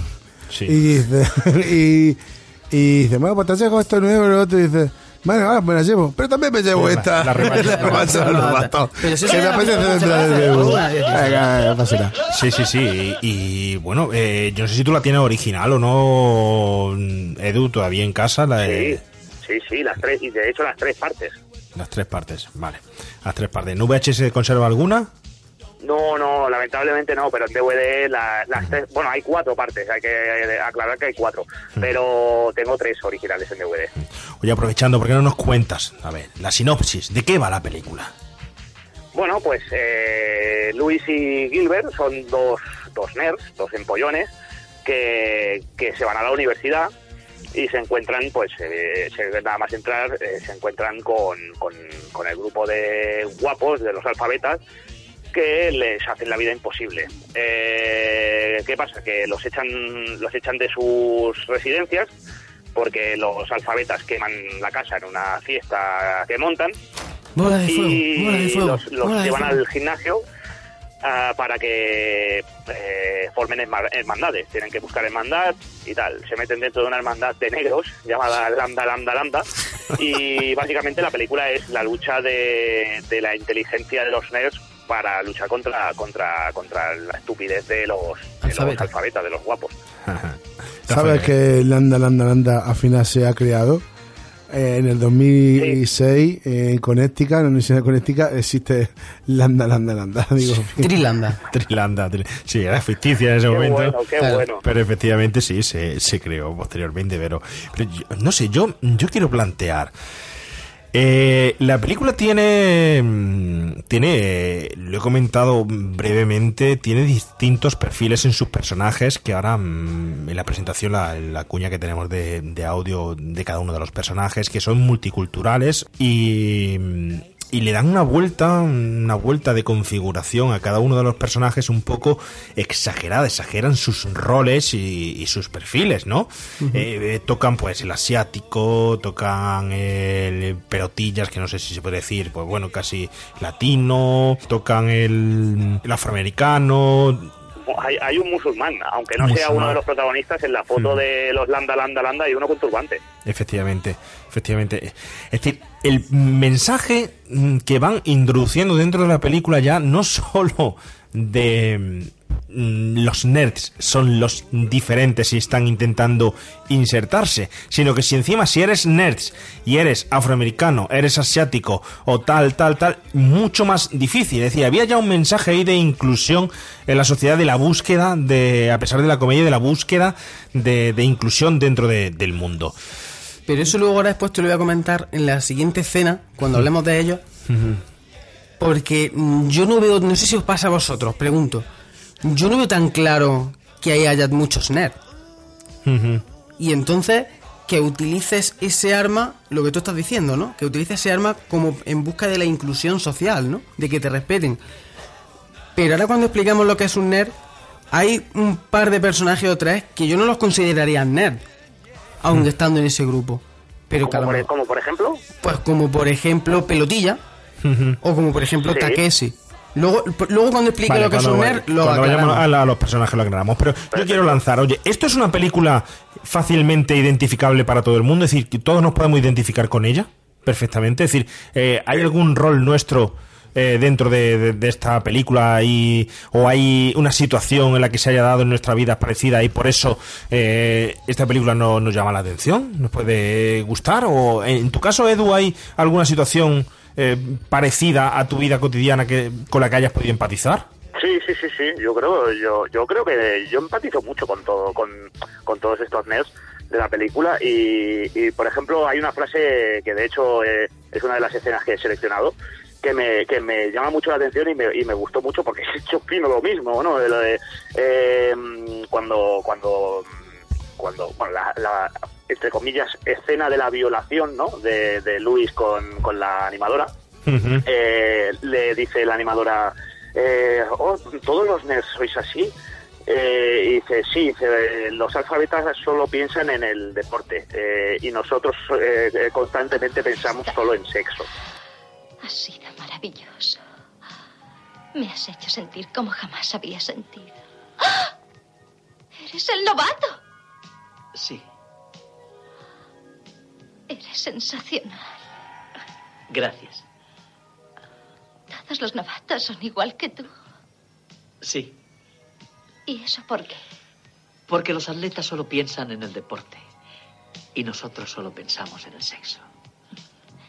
Lo dice. Claro, porque son súper dotados. claro, esta, esta Betty. Esa es la diferencia, ¿no? Claro. Esa es la diferencia. Bueno. Claramente se ve en esa escena. Oye, ¿podemos considerar esta película como una película icónica de los 80? ¿Se puede tachar de icónica? ¿Qué No opináis? tanto quizás como otras, como, como Porky's o Loca Academia de Policía o, por ejemplo, una muy grande también, Despedida de Soltero de, de- del Tom Hanks. De Tom Hanks. oh, pero pero yo la inclu- yo sí yo la incluiría como icónica al menos eh, es la más original en cuanto bueno la más original no pero eh, quizás el, el hecho de incluir a los nerds eh, como protagonistas esenciales de la película pues yo yo la incluiría como icónica sí De hecho, en Despedida de Solteros creo que tiene más tintes sexuales que esta película, si no la re- sí, recuerdo mal, ¿eh? sí sí mucho más Y es más bruta, ¿eh? Es más bruta. ¿Tú cómo Por la tanto, yo tanto como icónica, creo que a lo mejor puede ser más icónica para el que la ha vivido en sus carnes en los 80, pero para alguien de generaciones posteriores que eche la mirada atrás, pues quizás no sea la película más icónica de los 80. Pero también debo decir eh, y luego de- os daré mi opinión, que yo la he visto ahora por primera vez, eh, debo decir de que es una película que quizá, si se reestrenase hoy en día, triunfaría.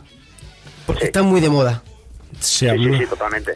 se habló que había un había un proyecto de, de hacer un, re- Un remake de, de la película, ¿no? Pero, yo creo que bueno, incluso haciendo una- un reestreno, como se hacen con, con algunas películas, creo que triunfaría. ¿eh?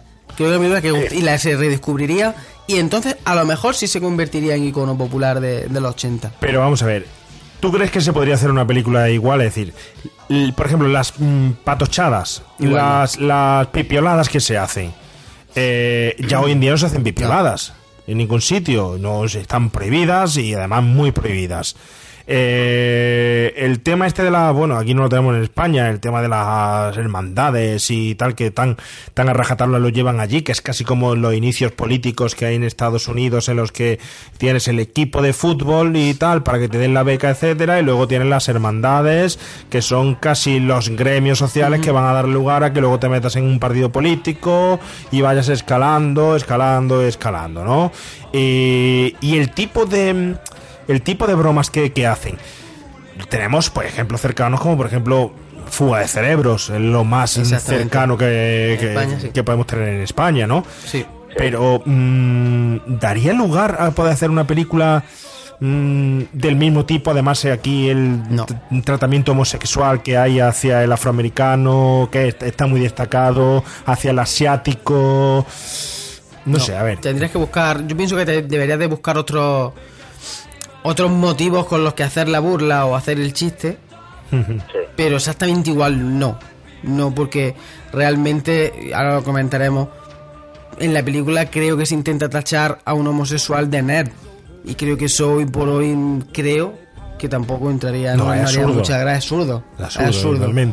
Por eso digo, tendrían que buscar otros motivos, tendrían que buscar otras formas de hacer humor. La Por de- eso esta película es muy difícil de, de- de la hacer fuga un cerebro, de cerebros, que sería el ejemplo más claro, es lo que han hecho que hoy en día se puede hacer más o menos como este tipo de películas, pero es que Pero es muy lo que tiene esta película en el que no va a tener, por mucho que quiera hacer otra, es que es completamente improvisada. Y eso es lo que le da frescura a la película. Si no, no tiene chistes, o sea, si planea los chistes y planea las Unos cosas, personajes muy carismáticos. Ah, no, pero aquí es que tiene, tiene tan, tanta improvisación que sale como sale y es como lo que te gusta. Lo que te gusta es todas las frases icónicas que más te gustan de la película son improvisadas. Y es porque estaban cómodos los, los actores con sus personajes y entonces pues sale lo que sale y entonces Claro. te ríes de eso. Te acuerdas en Fuga de Cerebro es eh, el director Pe- Curro Velázquez, que le- lo conocimos aquí en el encuentro con directores, eh, utiliza el personaje del gitano para hacer algo muy parecido a. Claro. a eso. Y la última película que ha hecho al mismo estilo, que es esta de Que baje Dios y lo, lo vea, ha utilizado eh, a, a la iglesia, Sí, sí, clero. ¿no? Graciosa esa película. para hacerlo de forma, no sé, di- diferente, con perfiles distintos, son más, vamos a decirlo hoy en día, pues un poco más tomados mm, a WhatsApp, pitorreo, un poco más eh, que si se le excluye no se tiene tan en serio. Pero no sé, yo me imagino una de nerds de, con políticos eh, no Bueno. estaría nada mal. Podría, ¿eh? ser, podría plantear eso, me ha seguido. En fin, en fin. Bueno, ¿qué os parece? Vamos a ir presentando a los nerds, presentando a cada uno de los personajes. Y vamos por la primera escena, Rafa.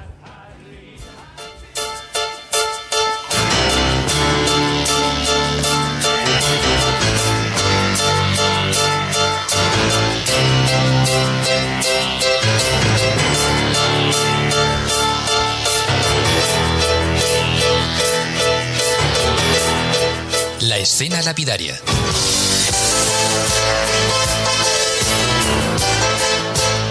Nuestro tiempo de llegada. Yo tengo las 2.37. Papá, ¿a qué velocidad vas? Llevo el control fijo en 60 kilómetros. Universidad Adams, hogar de los átomos. Gilbert, esto va a ser algo fabuloso. Sí, eso espero, pero ¿y si no lo es, eh? No seas tan pesimista, no lo pasaremos mejor en la vida. No soy pesimista, únicamente estoy nervioso, ¿vale? Pues no lo estés, ¿vale? Porque todo va a ser fabuloso. Igual que en el instituto. Esto es la universidad. Recuerda que hay 6.127 estudiantes aquí en Adams y el 58% son chicas. ¿Y qué? que hay 7107,32 tetorras. Todos los universitarios sois iguales. Solo os importa meter mano. Me gustaría quedarme. ¡Papá!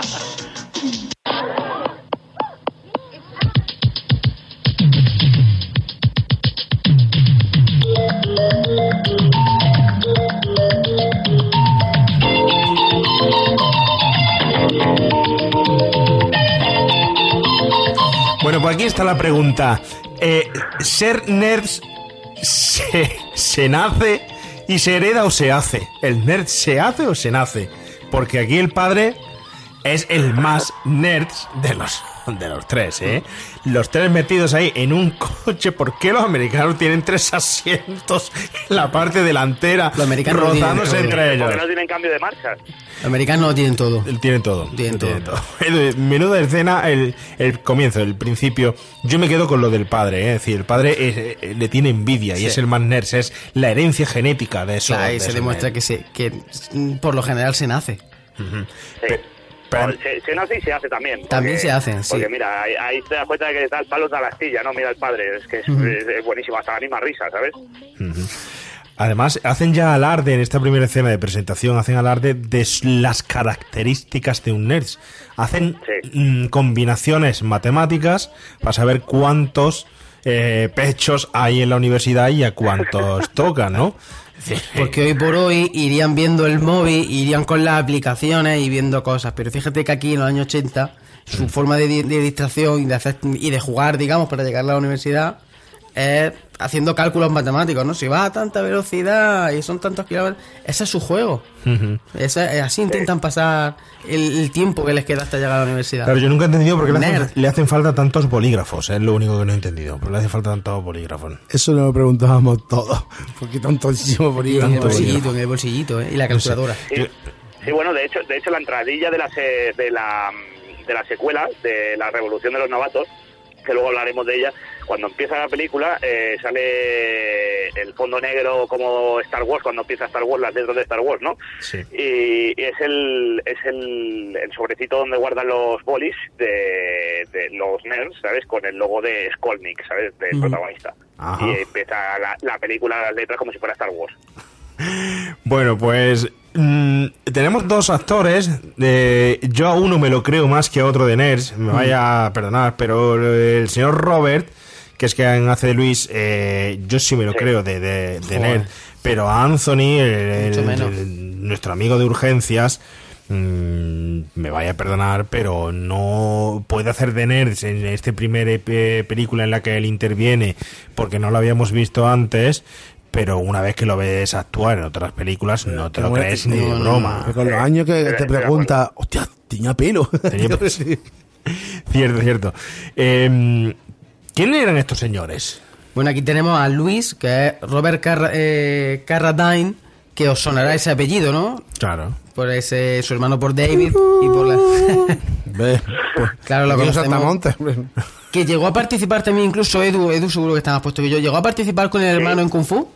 Eh, creo que creo que aparece en un, ca- en un capítulo de Kung Fu eh, Sí. su hermano, ¿eh? Sí, sí, sí. también estoy Pero, contigo, creo que sí. pero no, no creo que fue nada, era un cameo solo. Un cameo. Claro, porque es un actor que básicamente su, su popularidad le llegó a través de la saga de, de la venganza, de, perdón, de, de la, re- de la revancha de los novatos y por la serie Lizzie McGuire, que también yo creo que fue el papel que le, que le catapultó a la fama, digamos, ¿no? Luego lo que pasa es que cuando hace este tipo de, de papeles te cuesta muy mucho trabajo, ¿qué? Sí, desencasillarlo. Desencasillarlo. Desencasillar. ¿eh? Es muy difícil. Pero lo hace, él lo hace muy bien. Él lo hace muy bien. más si has visto la película 50 veces. Entonces, Claro, claro. Es como a Bruce Willis en el jungla de cristal. Pues no, veas. Sí. No sé, bueno, luego te hace un drama y a lo mejor te lo hace Sí, perfectamente. te hace pedir lo que cuesta, pero que es que es John McClane haciendo el drama. Siempre es John McClane. John Da McClane. igual. Sí, Da igual, haga lo que haga. Y el otro señor, Y el otro señor es Andrew, perdón, Anthony Edward, que bueno, lo conocemos también, eh, por supuesto, por, por la serie de urgencias con George Clooney, que además es un señor que le gustaba mucho el teatro, de una anécdota que hay, un, Anécdota. un señor que le gustaba mucho el teatro tanto que uno de los capítulos de urgencias se rodó en directo por él. Porque él Ah, quiso ¿sí? llevar a cabo ese proyecto, de hacer un capítulo en directo, No, con él- dos pases. Él sí ha resultado ser buen. Ese ha sido bueno. más, sí. Tenemos con este señor tenemos una película pendiente de hacer. Ah. Tenemos una película pendiente de hacer aquí en el pro- programa, prometida a nuestro antiguo técnico, el señor Marcos Cabrera, que le mandamos un abrazo y, y al que le prometimos hacer esa película y hace ya tiempo y la estamos reservando para él, a ver si se puede escapar, que es Te pillé Gotcha. Es un sí, sí, sí, peliculón, sí, de, de videoclub. Di- Dirigida por él mismo. Sí, me mola mucho esa película. Que a día de hoy tú la ves y dices, bueno, es una película, vale, sí, una película normalita, muy normalita, pero en su momento cuando salió esa película en el videoclub fue una película que llamó mucho la atención.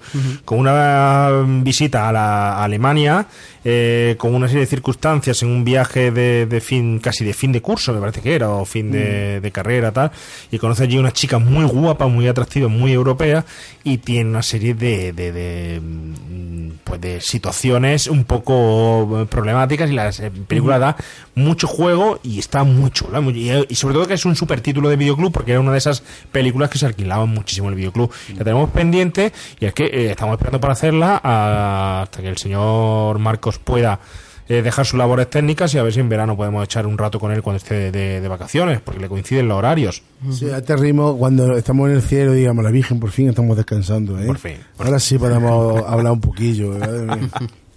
¿qué más tiene por ahí? También hay que decir que este señor, ya hablamos de él un poquito en Top Gun. ¿cierto? Vale, Eh, hablamos un poquito de él en, en Top Gun. Ha hecho otras películas como aquel excitante curso en el 82. Y ha participado también en una película que a mí especialmente la vi hace poco y me, me gusta mucho. Que es de 2007 y se llama Zodiac.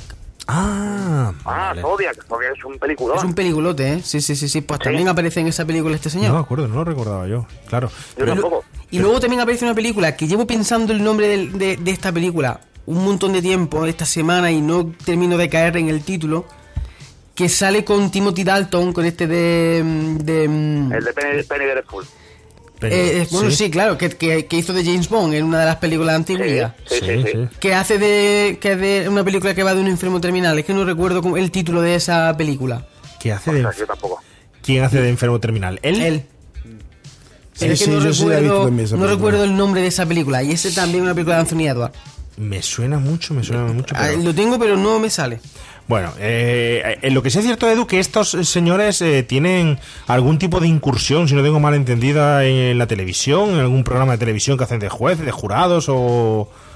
Sí, sí, sí, sí, sí. Eh, bueno, Ro- Robert Carradine, eh, actualmente, bueno, ya, bueno, ya se ha acabado el, reality, pero en Estados Unidos, eh, 2013, creo que de 2013 a 2015, tiene tres temporadas, eh, hay un reality show que se llama eh, eh, King of the Nerds. El que era un reality eh, estadounidense donde donde se seleccionaba a los más nerds de la actualidad, hace rollo Operación Triunfo, pero con nerds. Y lo- eh, el jurado era eh, Luis, o sea, eh, Robert Carradine, Y Pelotilla. Pelotilla. Y Pelotilla. Curtis Armstrong. De hecho, también Pelotilla es el productor del, del, del show. No he podido ver mucho, simplemente cortes en YouTube y es, es, es- es desastroso. Es desastroso. Pero bueno, ¿qué, qué se juegan? A ver, ¿quién es el más nerd de todos los nerds? Venga ya, Pero ¿sí? yo he visto un vídeo y ahí, ahí, no sé, porque eso parece ser que son varios programas, y varios episodios. Y el que yo he visto incluso llegan a hacer pruebas como en la película, ¿eh? Sí, sí, sí, sí, sí, hacen como una especie, como, como lo que era aquí el semáforo, Sí, sí, sí, sí, sí, exactamente. pues lo, lo mismo, lo mismo, lo mismo. Y una cosa quería quería puntuar por aquí eh, sobre los actores que de esta escena, ¿no? De, de, del- de la escena del coche, que me parece como me parece curioso porque tanto Anthony Edwards y, y el padre de Luis, que es James Cromwell, que es un, es un secundario de lujo que sale en, Es cierto. en películas, películas, ¿eh? eh, los dos han hecho eh, adaptaciones de Stephen King. Eh, por parte de Anthony Edwards eh, se hizo la secuela de Cementerio Viviente 2, que es bastante mala. Sí. Bueno. Y eh, James Cromwell eh, aparece en La Milla Verde de Stephen King. Iba a decir Rafa. Sí, debe decir Javi que si la película sé cómo se llama. Es Joven Halcones. Jóvenes halcones. Hanks. Esa, esa, esa, es Jóvenes halcones. ¿De qué año es Esa. esa De película? 88. Es 80, o sea que era 80. 88. Podríamos verla, traerla cualquier así. Por, por- es otro titulazo, ¿eh? Qué montón de películas hay ahí por los 80 casi desconocidas que nos dejamos por ahí muchísimas muchísimas veces. Eh, ¿Qué iba a hacer yo? Que Pasar al siguiente. ¿Pasar a la, a la siguiente? Venga, pues vamos a la siguiente. ha elegido a sus miembros Oliver Scott y Bill Daniels. Aquellos de ustedes que no hayan sido elegidos por ninguna hermandad, no crean que vamos a dejarles a la intemperie. Pueden quedarse aquí en el gimnasio el tiempo que quieran hasta que empiece la temporada de baloncesto. Eh, por favor, contesten cuando diga sus nombres. Poindexter Arnold. Latrell Lamar. Lamar, Latrell. Womser Arnold. Presente. Takashi Toshiro. Eh, aquí, señor. Dawson Dudley. Llámeme pelotilla. De acuerdo. Pelotilla. Rakim Raj. Ah, perdóname, por favor. ¿Por qué te llaman pelotilla? No lo sé. Posquito Lawrence. Daniel Hall. Sabía que nadie nos elegiría, Luis. Gilbert aún no ha terminado. Habrá una hermandad para nosotros. Mully, Edward. Josonsky, Joseph.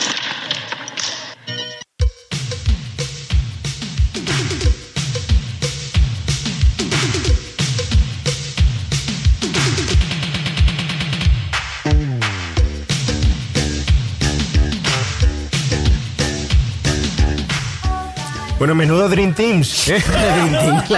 el equipo de la- ¿Tú te acuerdas cuando jugabas al fútbol y, y te- te quedabas el último hasta que te elegían y siempre te, de Habla, los dos- te quedabas de los dos últimos y te decían, por favor que no sea yo el último, que no sea yo el último Sí, cuando tío, echaba un, un partido, un partidillo. Pues estos eran de los nuestros, de los que se quedaban siempre los... Sí, sí, sí. Joder, los vaya, vaya, vaya Yo era selección. peor que eso. ¿eh? Yo era, oye, a ver si, a ver si son impares y me quedo fuera. y no Me- me juego. dejan tranquilo. O de portero, o de portero. Es menuda selección tenemos aquí de personajes. menuda selección. A ver, ¿con cuál nos quedamos? Edu? ¿Tú con cuál te quedas? O a ver, ¿qué me cuentas de aquí? Hostia, es muy, es muy, muy difícil quedarse con uno, ¿eh? Porque es que vaya, vaya elenco, o sea, es que son buenísimos todos, pero, ostras, es que yo Poindexter me vuelve loco, o sea, ese, el pelo lamido que tiene, vestido de traje hortera, Es genial, eh, toca es el violín fatal y unas gafas gigantes de culo de botella que no ven nada en la Selección. película. Bueno, de hecho, de hecho es, es- es literal, o sea, es real, o sea, las ¿Cómo que gafas que llevaba Poindexter eh, no le dejaban ver y en algunas escenas se ve que tenía que ir eh, acompañado de alguien que le guiara a ver dónde tenía que ir, ¿sabes? Pero yo me quedaría con Poindexter, eh, Pues- Poindexter y Toshiro, es que Toshiro también es muy Toshiro, bueno cuando cuando la relación que tiene Toshiro con, con Pelotilla es, es tremenda. El pelo de ahí, el, El pelo de ahí. Pues le dijeron que, que lo iban a doblar tocando el violín. Se lo dijeron porque tocaba fatal, evidentemente, y él no se esperaba que después que iban a dejarse audio. Y dice que cuando lo escuchó se cayó de la silla diciendo, pero Dios mío, Dios mío. Sí, sí, le habían engañado, ¿sabes, tío? Hizo de nerds, de verdad. hizo de Nerd, nerds, de verdad. nerd, nerd. Hizo de nerd, de Madre verdad. mía. No sé, pero Madre bueno, mía. ¿qué me es de decir de Latrer Lamar? Ah, pues el Lamar Latrer. Es buenísimo. Lo deja claro. El mejor, para mí el mejor. Eh, Yo, pero el mejor. Mi Tú favorito, fíjate, todos decimos favorito. que es el mejor porque lo hemos estereotipado. Claro. Pues es que aquí está estereotip- eh, perdón, estereotipado al máximo. Es súper exagerado. Esto es súper exagerado. Pero fíjate cómo nos hace, aunque no sea correcto, nos hace caer en el personaje mm, seleccionado como, como favorito o como seleccionado como mm, aquel que, que produce más, más comedia. Por su forma de, de inclinación se- sexual, por su color de piel y por ese tipo de ropa que, que saca, por su forma de actuar, porque la verdad es que el lanzamiento de jabalina, Espectacular. eso, Eso es esa espectacular. jabalina... Una, una jabalina regular, ¿eh? Porque está regular, ¿eh? Porque cuando, cuando va corriendo se mueve. Pero se es que, claro, pero porque la tiene- malísima. Pero eso es porque la tiene. no, hay una escena en la que dice que él Sí, es claro. ingeniero, no sé qué, y que la tiene y que Sí. la tiene retocada. Sí, sí, sí, sí. Por sí, sí, se mueve tanto. Lo, dice, lo dice que, que el, el niño, de hecho, se la, se la hace el Womser del niño. Exactamente. Pero de todos modos, cuando ves, cuando tú ves la escena y ves esa jabalina, dices, coño, Espectacular. puta, podríais haber puesto un poco más de dinero en la jabalina, y, pero eh, no tan ruinosa, ¿sabes? Espectacular. Sí, verdad, habían hecho los cálculos, los cálculos numéricos. Espectacular. Luego tenemos al. Iba a decir algo, Rafa. Sí, voy a decir una cosa que hace bien en relación a esta escena, que es muy parecida a algo que pasó en la vida real. Porque a los actores, a Robert Carradine y Anthony Edwards, pues para para prepararse el vestuario, se lo, se lo, se lo vistieron como ellos vieron y si fueron a una hermandad de verdad, a ver si lo cogían. Y cuando escucharon dijeron, ni de coña, y dice, esta es la ropa. Esta es la ropa. Esta, esta. Eso no los quería ni de, ni de coña. A vosotros no, ¿sabes? Digo, esta... La que tenemos por ahí también al, a este crío, al, al chico Brian Tochi. Que no soy, no soy capaz de pronunciar el nombre de este. Ah, no, del crío, del niño del prodigio, crío, o de- del, del niño prodigio, ¿eh? Won- Wonser. También es un este. Wonser. es un estereotipo también Claro. de de la época. Claro. Hay que decir que en los 80 lo que hoy en día se llaman niños de altas capacidades todavía no se conocían como tal y se le conocía como superdotados. Superdotado. superdotados. Y además, a la misma vez pues, producía exclusión social porque eh, no había una forma de catalogarlo, como hoy en día, de altas capacidades, ni unas adaptaciones curriculares en los colegios adaptados a ese tipo de niños. Y no sabían en qué curso meterlo. Generalmente lo ponían dos o tres cursos por delante, o aquí, como es este caso, Bueno, que se ve ya- muy claramente, que lo llevan directamente a la universidad. Que tendrás de 12 años, ¿no? Claro, acordaos también había una serie muy parecida en este tipo de cosas que empezaba a hablar, pero estaba desorbitada con lo que realmente era un niño de altas capacidades, que es un médico precoz. Que era ese. Ahí tenemos a Patrick... Ah, eh, a, Barney Stinson. a Barney Stinson. Claro. Y, y, y cómo catalogar en la película, coge otro estereotipo que es el niño superdotado, que no sabemos dónde en esa época todavía, por qué lo es o dónde ponerlo, lo metemos dentro de los nerds. Quizás es ese papel que tú dices, eh, Javi, de hay algunos nerds que a lo mejor en ese momento se considerarían nerds, pero hoy en día, no lo, no no lo puedes considerar nerd. nerds. Sí. No es es lo que tú te referías Claro, de hecho, antes. vamos a empezar ya, si te parece, vamos a explicar bien los conceptos venga. Para, que, para que así podamos decir la- los motivos del por qué pienso eso. Vamos a ver. ilústrame, porque yo Vamos a también ver. me lío con Javier actuales. García. Vamos. Academias. Habla bien con Javier García. A ver, vamos a con ver. propiedad. En este momento se abren las líneas telefónicas para aquellos que queráis hacer. Por supuesto, luego en los comentarios en iVoox me, corregirán seguramente. cosa, ¿eh? Bueno, eso sí lo vamos a decir, ¿eh? Por favor, no seáis nerds. Dejadnos comentarios en iVoox, que últimamente no dejáis comentarios, que escucháis mucho, pero no nos Aunque dejáis sea ningún para corregirme, aunque sea para corregirme con lo que voy a decir ahora. Dejarlo ahí, ¿eh? Que bueno, que los Sobre programas... todo, los, los- sobre, sobre todo los aludidos del programa de hoy, y Aludidos que, a- que me robó la película y a todos los que hemos Eso es- maltratado, bueno, eso eh, sobre todo. por favor. Que Miguel, que te estoy esperando en Jaén, de hecho, Miguel. este programa está dedicado a Miguel, luego lo vamos a poner en la descripción. Sí, sí, eh, eh, no, lo vamos a poner al final. Dedicado a la memoria de Miguel. Eso es, eso es. Empieza, Javi, ilústranos, favor. Bueno, vamos a ver. Un nerd, para que nos entendamos en nuestro vocabulario, un nerd viene a ser el superdotado, viene a ser el empollón o rata de biblioteca, no sé cómo, cómo lo podamos catalogar en nuestro vocabulario. No es aquella persona que tiene unas facultades a la hora de, en cuanto a conocimiento, por encima de la media, ¿no? Digamos, ¿no? Es una persona súper inteligente. Pero algo más. Lo que pasa, que sí, claro, pero un momento, lo que pasa que lo que te iba a decir antes, no tiene por qué ir relacionado con la ciencia, lo que pasa es que por lo general van relacionados de la ciencia. Pero no tiene por qué. O lo decir, muestran uno así. puede ser un nerd, Puede ser de la, de la biblioteca. claro, uno vamos. puede ser un nerd de, no sé, de historia. Claro. O de, o de literatura. al, es- al estudio y al esfuerzo. es Exactamente. Vamos a decir que prefiere dedicar su tiempo a estudiar. A estudiar y a, y a sus y a- aficiones personales. Exactamente. Sean las que sean. Ya Todo sea normalmente eso- se basa en el conocimiento y hay gente que tiene unas facultades, eh, tiene unas, fa- unas facultades por encima del resto a la hora de adquirir conocimiento, ¿no? Vale. Pero ya a la vez tiene que ser un marginado, o sea, un... Claro. Claro, porque si no, no era un nerd tampoco. Claro, tienes que ser un marginado. Normalmente viene de la mano de que eres, eres una persona introvertida, eres una persona Claro. que te cuesta establecer relaciones sociales. Ojo que la marginación no tiene por qué venir del resto de los compañeros, que puede ser propia por Viene- tener un bajo grado en la escala de extroversión Claro. o de afabilidad. Claro. Eh, es decir, que tú puedes, eh, si te retrotraes a ti mismo y te encierras, puedes convertirte en un nerd, nerd porque lo, lo- lo decidas, ¿no? Yo, por ejemplo, soy un nerd en mi comunidad de vecinos, no me relaciono con, con nadie. Y de hecho, de ti miran y me miran raro, es decir, porque tienen su grupo social y tal, y yo como el raro, el no hago, raro. Se toca la no- banda, se toca la sí. banda. No, to- no hago por relacionarme, no hago por relacionarme, simplemente hola y Dios, ya está. Pues pueden pensar de mí que, que soy que soy un nerd, no lo sé. es decir, Exactamente, exactamente. Os pongo un ejemplo. os Javi, pongo un Dime. eh, en teoría, el término nerd eh, era eh, se estaba usado como, como tono despectivo, ¿no? O sea, era como más Sí, que claro. un- Claro, el- algo bueno, era, era para insultar, ¿no? Claro, el término nerd aparece como de forma peyorativa para dirigirte a esas personas de las que estamos hablando. Ajá. ¿Vale? De forma peyorativa, ¿no? Para, para meterte con ellas, digamos, ¿no? Para de- perdón, excluirlas socialmente. ¿Vale? Por poneros un ejemplo para que os sea algo más visual, ¿vale? Así a, a grosso modo en la serie Aida, no sé si conocéis el personaje de Germán. Eso es un nerd. Además, normalmente viene también... Era el, el niño, ¿no? El gay, ¿no? O- Claro, no, el amigo. Que va siempre con pajarita. No me acuerdo, no me acuerdo. No tiene amigos, solamente Fidel, porque Fidel también es un nerd, en fin. Pero está súper estereotipado y, y, por supuesto, llevado a- al extremo, pues la típica vestimenta con la pajarita, con la camisa, la, la calculadora y los bolis en el bolsillo. Sí, porque la vestimenta es otra cosa. Es decir, Claro. todo lo que sea en contra de la moda. eh, Exactamente. esta- eh, Ellos no siguen moda. No siguen moda, eh, para nada. Exactamente.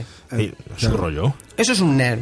Es- Os cuento el, men- el, el nerd menos nerd del mundo, porque bueno, es nerd por todo lo demás. Es nerd porque es- tecnológicamente le flipa, es una persona... Pero después, por, por al contrario, no es nerd porque tiene porque es súper conocido, porque se ve que es deportista, que se ve que es Elon Musk.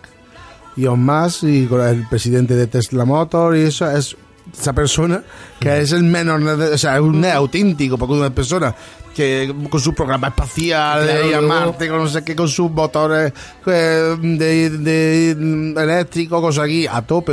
Es en la comunidad científica una persona súper valorada, como si fuera Stephen Hawking, en ese sentido, sin llegar a escribir, pero joder, pues todo lo que está haciendo en el invento y esas cosas, pero después, en la vida social, pues un tío que tiene cinco hijos, tío deportista guapo, y, y este es el Claro. nerd menos nerd que puede existir Claro. en la Tierra. Porque, al, Pues, fin- ¿qué porque al final el nerd es un término que, como he dicho antes, te sirve para, para excluir.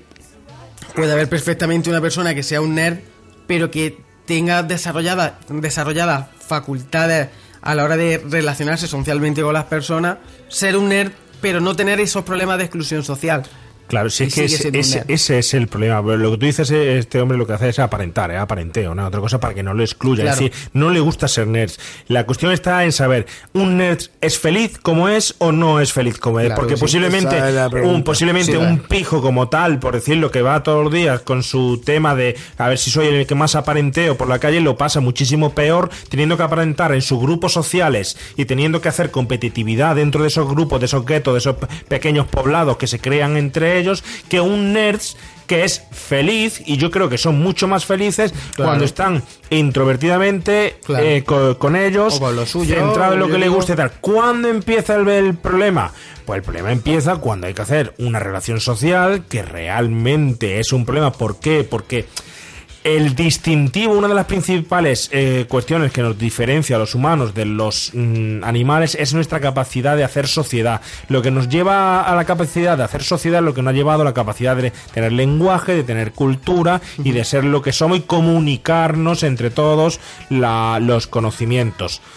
Eh, en cuanto se supone que no haces cultura, no, perdón, no hace, no es sociable, es- se supone que estás siendo excluido. Si estás siendo excluido, pues tienes un problema. Estos mm, señores, ojo, yo creo que hoy en día está súper sobrevalorada las relaciones eh, sociales, porque las relaciones sociales se confunden con relaciones de aparenteo, de cotilleo, de saber lo que hacen los demás, porque luego las relaciones sociales también existen dentro de la intimidad o relaciones sociales que también existen dentro de la profesionalidad dentro de internet o dentro de muchos grupos donde puedes comunicarte con intereses particulares aunque no te vean la, la cara. Pero claro si no te ven, que lo que le pasa a los nerds, que posiblemente tengan grupos sociales más amplios, o los frikis o tal, donde sí se comunican socialmente, pero si no te ve el, en la calle o en el colegio o en el trabajo, eh, te tachan ya de excluido y te tachan a lo mejor de, de nerds. Ese es el problema. La etiqueta social que, que te ponen. Que- que te ponen, claro. No el, el propio, en este caso, nerds. Lo que es verdad que dicen que el nerds era. No es, es decir, que el nerds era el No, empollón en el colegio, en el instituto o tal, pero que hoy en día el nerds ya no es, es decir, hoy en día me refiero cuando ya tiene su vida profesional y tal, no es nerds. Yo es que creo, No lo sé. yo es que lo que creo que ha pasado es que ya no es, no, yo creo que esa barrera del meternos con el inteligente, creo que ha pasado.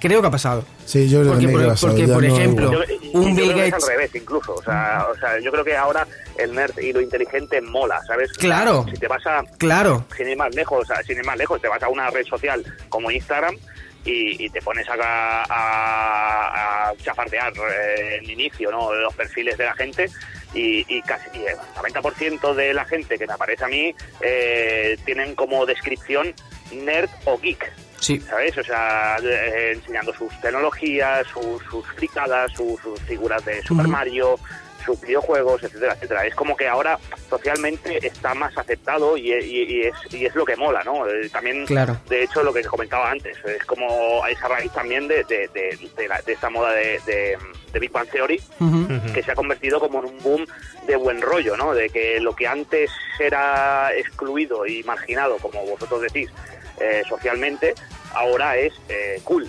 Ahora, Por- si no eres nerd, es que no estás a la moda, ¿sabes? Porque- yo creo que se ha convertido en eso, en, una tendencia y, y una moda, igual que el que el gafapasteo o, o, o- o los hipsters, porque sin ir más lejos, los hipsters, al menos aquí en Barcelona, parecen nerds. Van vestidos con sus Sí. de lana. Lo que pasa es que normalmente tiene que más que ver con la moda, gafas, la barbita, ¿sabes? Y pajarita. Mm, Normalmente eso tiene que ver más con la moda que por lo que estamos hablando de, de conocimiento.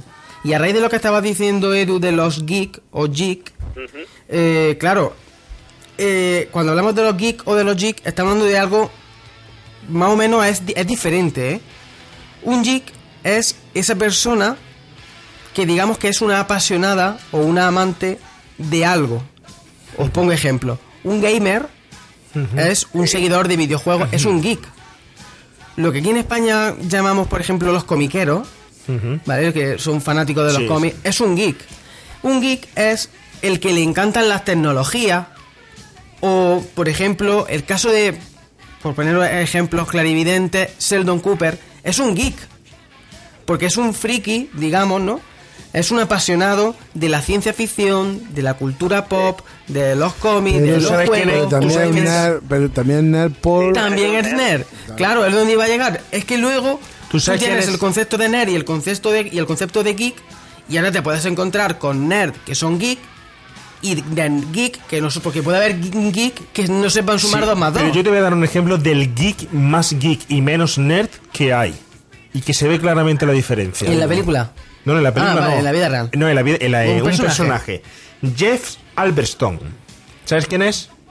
El regente de la tienda de cómic de los Simpsons. Perfectamente.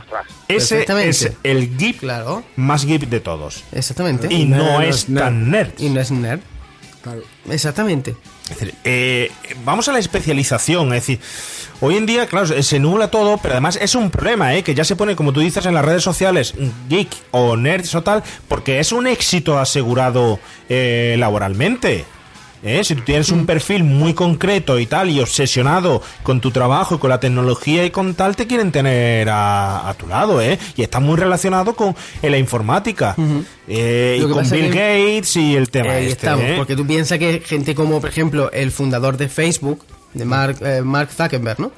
Ese gui- es un, es un nerd geeks. Pero ¿por qué no puede haber un geek, por ejemplo, de la albañilería? O de poner Podría azulejos. haber- podría haberlo Soy un geek de poner azulejos. Y sin embargo no se dice. Podría, podríamos decirlo Mm. perfectamente. Por ejemplo, yo a mí mismo me considero un geek, no un nerd, porque no me considero una persona ultra inteligente, pero me considero un apasionado de cierta parte de la cultura pop. O nosotros, nosotros esa podemos considerar diferencia, La geeks. diferencia está en la traducción. Es que un nerd es un empollón. Claro. Es el empollón, el estudioso, el Es que tiene mucho Y el geek es el, el aficionado a la tecnología y a los cómics. Sea lo que sea, entonces no tiene nada que ver con la traducción de la película. Novatos. Ahí, quería llegar, novatos. ahí quería llegar Novatos yo. no. Esta película yo la veo ahora por primera vez. Y a mí cuando me decís, vamos a ver, la vamos a hacer la revancha de los novatos. Y yo lo que me monto en mi cabeza es una película de unos novatos de primer curso Que lo son. van, que lo son, Son. que llegan a la universidad y los veteranos de cursos superiores les van a hacer putaditas a los de... Pero claro, luego veo la película y digo, ¿por qué traducen la película como la revancha de los novatos si no son novatos? Al final de la película ellos hacen un llamamiento al resto de nerds. Los que han sido, lo dicen, los que han sido. Los que han sido nerds. Es que lo dice, ¿eh? Los que han sido en algún momento novatos. Pero claro, es que en Lo aqu- arreglan en con la aquella época traducción. de los 80 aquí el término nerd ni se conocía. Claro. Por, por lo tanto, lo más parecido que podían poner, Claro. aparte de Hubiese empollón, sido- eh, en este caso, lo, lo más adecuado sería novato, ¿no? Porque, por, por lo que tú dices. ¿no? Claro. Porque, mm, pasan del instituto a primer curso de universidad y, y son los novatos y le a Claro. novatadas. De- Vamos, perfectamente también pienso que podían haber aprovechado esta película e introducir el término nerd, que aún así, aún así hoy en la actualidad no creo que se utilice tanto. ¿eh? Se utiliza, sabemos lo que es, pero yo creo que no está, sigue sin estar a la orden del día como puede estar, por ejemplo, en Estados Unidos. ¿eh? Sí, Aquí ser. hablamos del término friki. ¿Y el friki entonces quién y es a el mí, friki? eh, a, mí, a mí esto ya es que me remata el friki. Porque no sé si estoy en lo ¿El friki cierto el- o no. es el más orgulloso de todos? El más orgulloso, no. Porque, Porque- ya es que tenemos hasta el día, porque yo creo- el día mundial de- el del orgullo del friki. orgullo friki. Pero ahí es donde quería llegar, que yo ahí creo que se lo está yendo un poco de las manos. Porque no, sé si no sé si estáis de acuerdo conmigo o no, ni sé si lo que estoy contando ahora es exactamente así o no. Pero la primera vez que yo empiezo a escuchar el término friki, que fue hace un montón de años, fue en un programa llamado Crónicas Marcianas, donde se referían con la palabra friki a unos personajes que Que salían... eh, Paco Porras, Exactamente, eh, la, la Veneno, Cardenal, la- la Veneno, las... La gente de Cardenal. gente, vamos a llamarla así con perdón, gente rara. Pero eso era de cruzando el Mississippi. Bueno, cruzando el Mississippi, yo, era Cruzando el Mississippi. Incluso suena... aquí en Cataluña, eh, eh, de hecho, Javier Cárdenas. Eh, que estamos. esta- Ese sí que es friki. Un programa que se llamaba Barça con Arús. Y ahí ya empezaba a traer a la Pantoja de Puerto Rico. Ahí está, a- al- ahí está. Eso era lo- a- para mí eso es un friki. etcétera, sí. Hay una película Pero que se llama FBI. Sí. Ese, exacto, exacto. Pero yo, me- ahí me estás recordando, eh, le has dado en el clavo, Edu, a los primeros frikis que hubo, por tal, que se pronunciaron así por Arús, Alfonso Arús, en Arús con leche, no sé si os acordáis, Claro. que era Te Claro. pego leche primero, que era el señor Ruiz Mateos, y luego teníamos al 100.000 roticulines. Ahora sí- ahora sí Manuel Jesús. Antonio Jesús, Antonio. Jesús, Jesús. Fiu, fiu. De aquí de Esos son Raticulí, de Raticulí, de Canímenes. Raticulín van a venir 40 naves. Cuenten a ver. Sole, que te meto con el mesero. Ahí estamos, ahí estamos. Clásico, la Sole. El. Pocí. El pocí, eso eran los 80, Esos son- ¿eh? Pues eso, para mí, esos son frikis. Y el término nace con estos personajes. Y entonces, creo que se han ido. Igual que el término nerd en los 80. igual que el nerd. Lo que pasa que en la actualidad mm, tengo la sensación de que mientras que en Estados Unidos el término de geek y de nerd ha evolucionado favorablemente para ensalzar a esas personas, digamos, aunque se pueda seguir utilizando entre comillas de modo peyorativo, se utiliza para eso. Y aquí una palabra que usamos también de forma peyorativa para friki, nos lo llevamos a una parte en el que aquel que le gusta los cómics es un friki, aquel que le gustan las películas de miedo es un friki, o aquel que le gusta, eh, eh, porque resulta que es que a mí no me gusta el fútbol ni me gusta el baloncesto, a mí me gusta el snorkel. Vamos a Soy resumir. un friki. Que si no te gusta el fútbol, los toros. Exacto. eh, Entonces eres un friki. Un friki. Porque si, te, si ves series, eres friki. ¿Y Si- por qué? si- por eso, porque se Pero supone me- que la normalidad en España es ver fútbol, eh, los Pero ¿me toros. entiendes que el término friki viene de que se están raro. burlando de ti como un bicho raro. significa raro. Y pero te quiero decir, hoy en un hoy tú llamas a alguien nerd y lo está ensalzando. Pero tú en España alguien lo llama friki y no lo está ensalzando. no, la friki engloba un poco para los geeks y a los nerds. Y porque, pues a lo que voy, deberíamos de intentar darle más uso a las palabras, a la palabra geek. Bueno, pues el consejo de Javi García es intenta hablar con propiedad.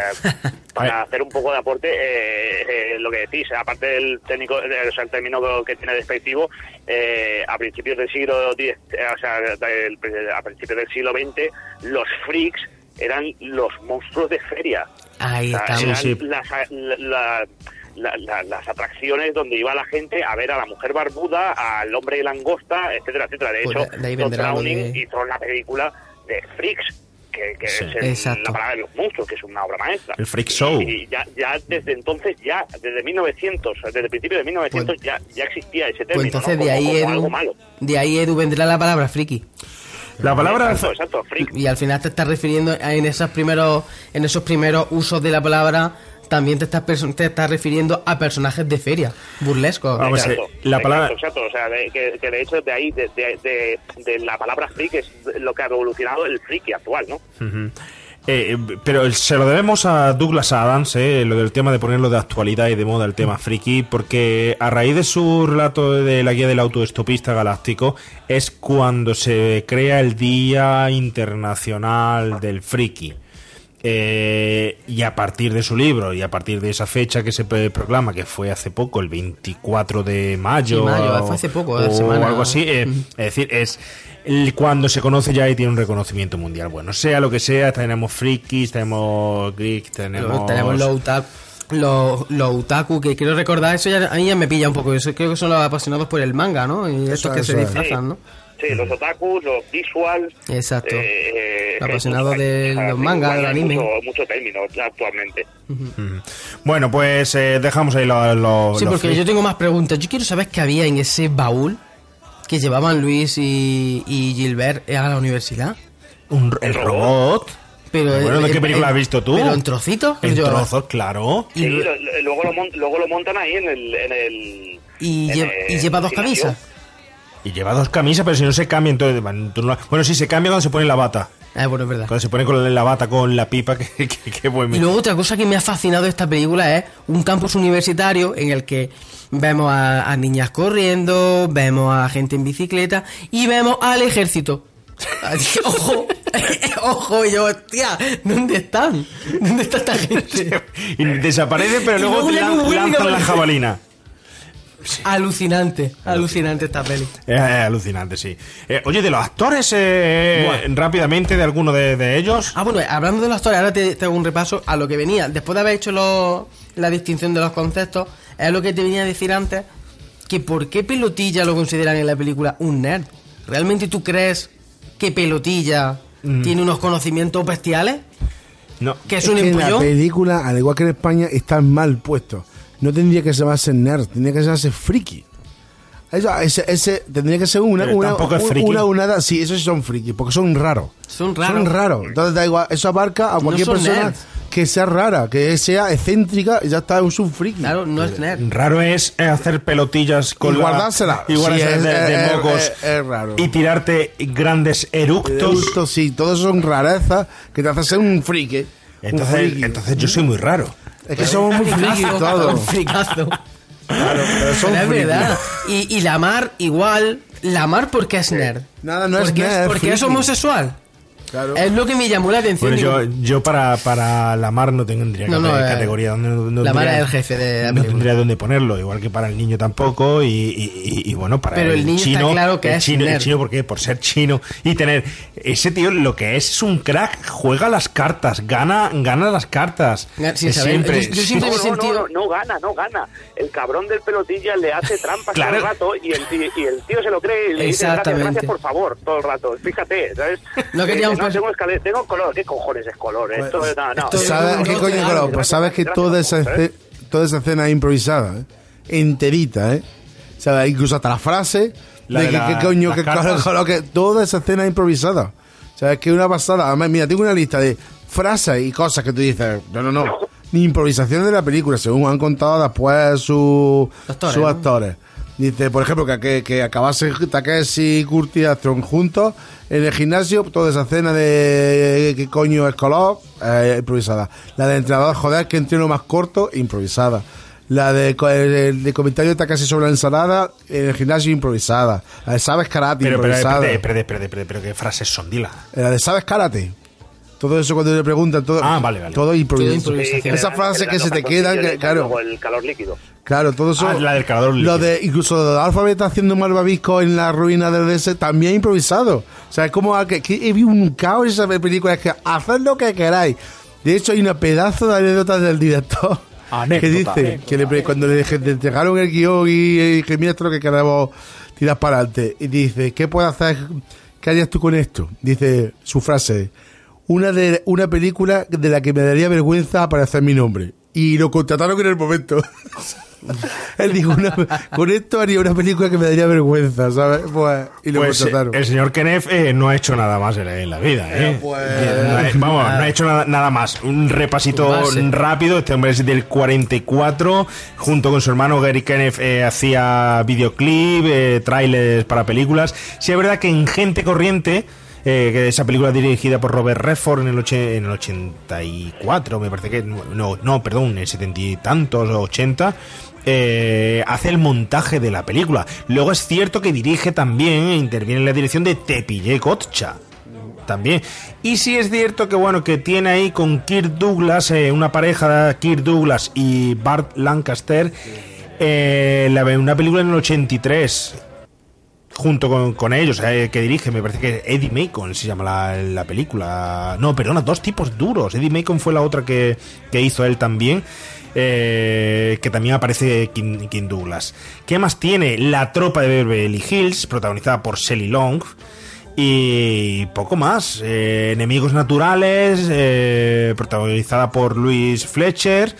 Y Adán y Evan, una especie de comedia ahí mm, del año 90 y pico, floja, tipo imitando también la revancha de los novatos. Es decir, este señor no tiene casi nada, es decir, no ha tenido casi nada luego, ni ha sido, ni ha tenido repercusión en los 80, se le puede atribuir, pues bueno, el mérito ese de dirigir a Kirk Douglas y Bart Lancaster juntos, te pillé gocha, y esto, nada más. Y bueno, con Robert Redford, gente corriente, el montaje, me andando. Es decir, que no, no, que ahí le vino como caída de- del cielo, cielo, la, claro. la película, ¿eh? Mira, y como repaso de los actores, ¿vale? Para que por lo menos conozcamos algo, aunque sea algún titulito de cada uno así rápido. Tenemos a Brian Tochi, que es Takashi, que como ha comentado antes, después lo veremos en Loca Academia de, de- de Policía. Fue el que triunfó, fue el que, triunfó, realmente fue el que triunfó y con el que más me siento identificado en la película, porque a mí siempre me han engañado también. Entonces me siento, me siento como es. Luego tenemos a Larry B. Scott, que interpreta a Lamar, que tú sabes eh, en qué película sale este, este señor. ¿En cuál? Es uno de los contrincantes Lamar. en Karate Kid. Eh, cierto. Es uno de los contrincantes de... De los que pega tortas. de- sí, sí, sí. ¿Habéis sí. visto algunos ya la nueva de eh, Karate Kid? La de No, Cobra no Kai. todavía. Es que para verla en YouTube ahí es un poco complicado, ¿no? Pero pero tiene una crítica buenísima, ¿eh? Pues, ese sí que es otro nerds, el Laruso. Laruso es otro nerds.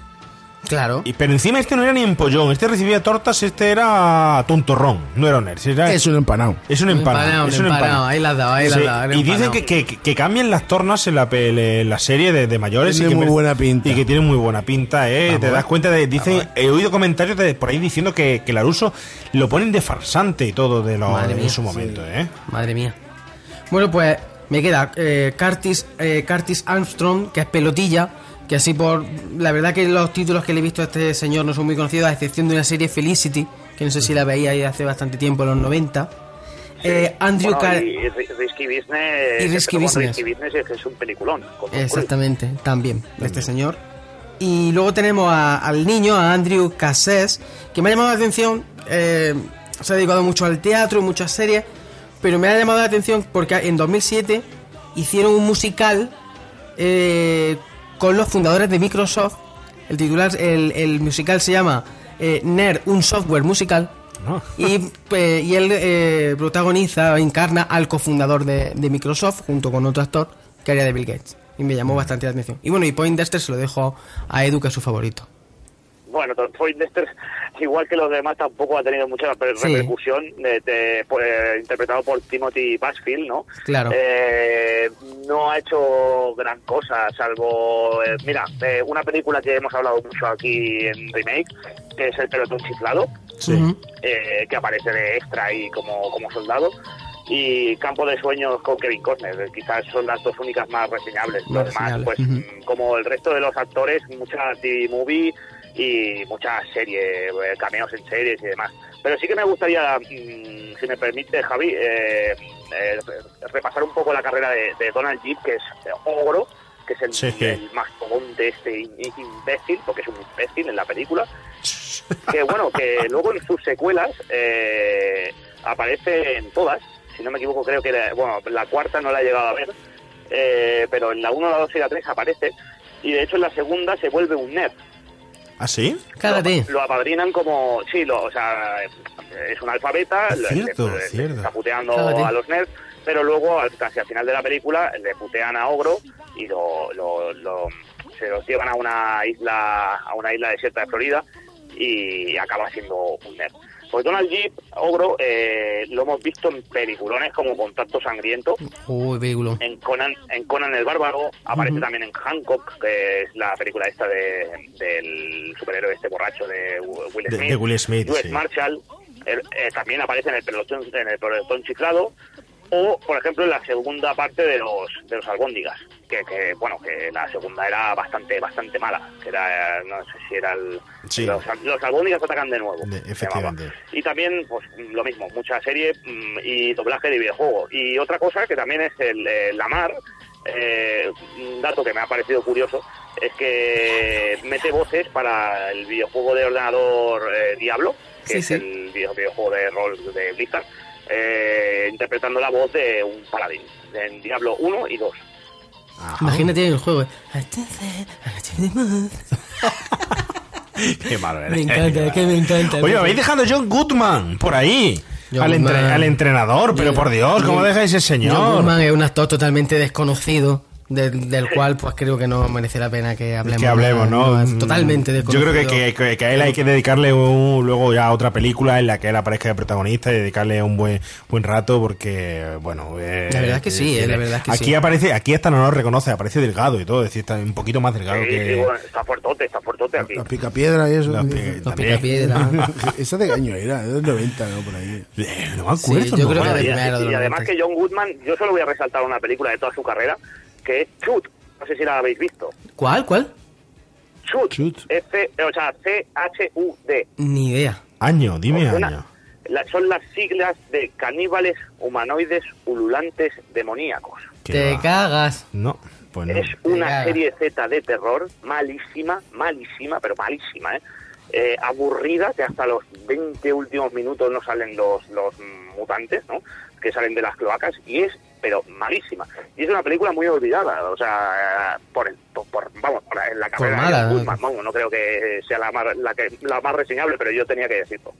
Joder, Gran Lebowski, eh, a mí me flipa. Karlewski, bueno, ¿qué, qué me dices de, de este Arizona Baby? Arizona Baby, Eh, hay mucha buena. A mí me encanta, me encanta Raffi, un rey de altura. También Eh, está esa- genial. Esa película me, me gusta mucho.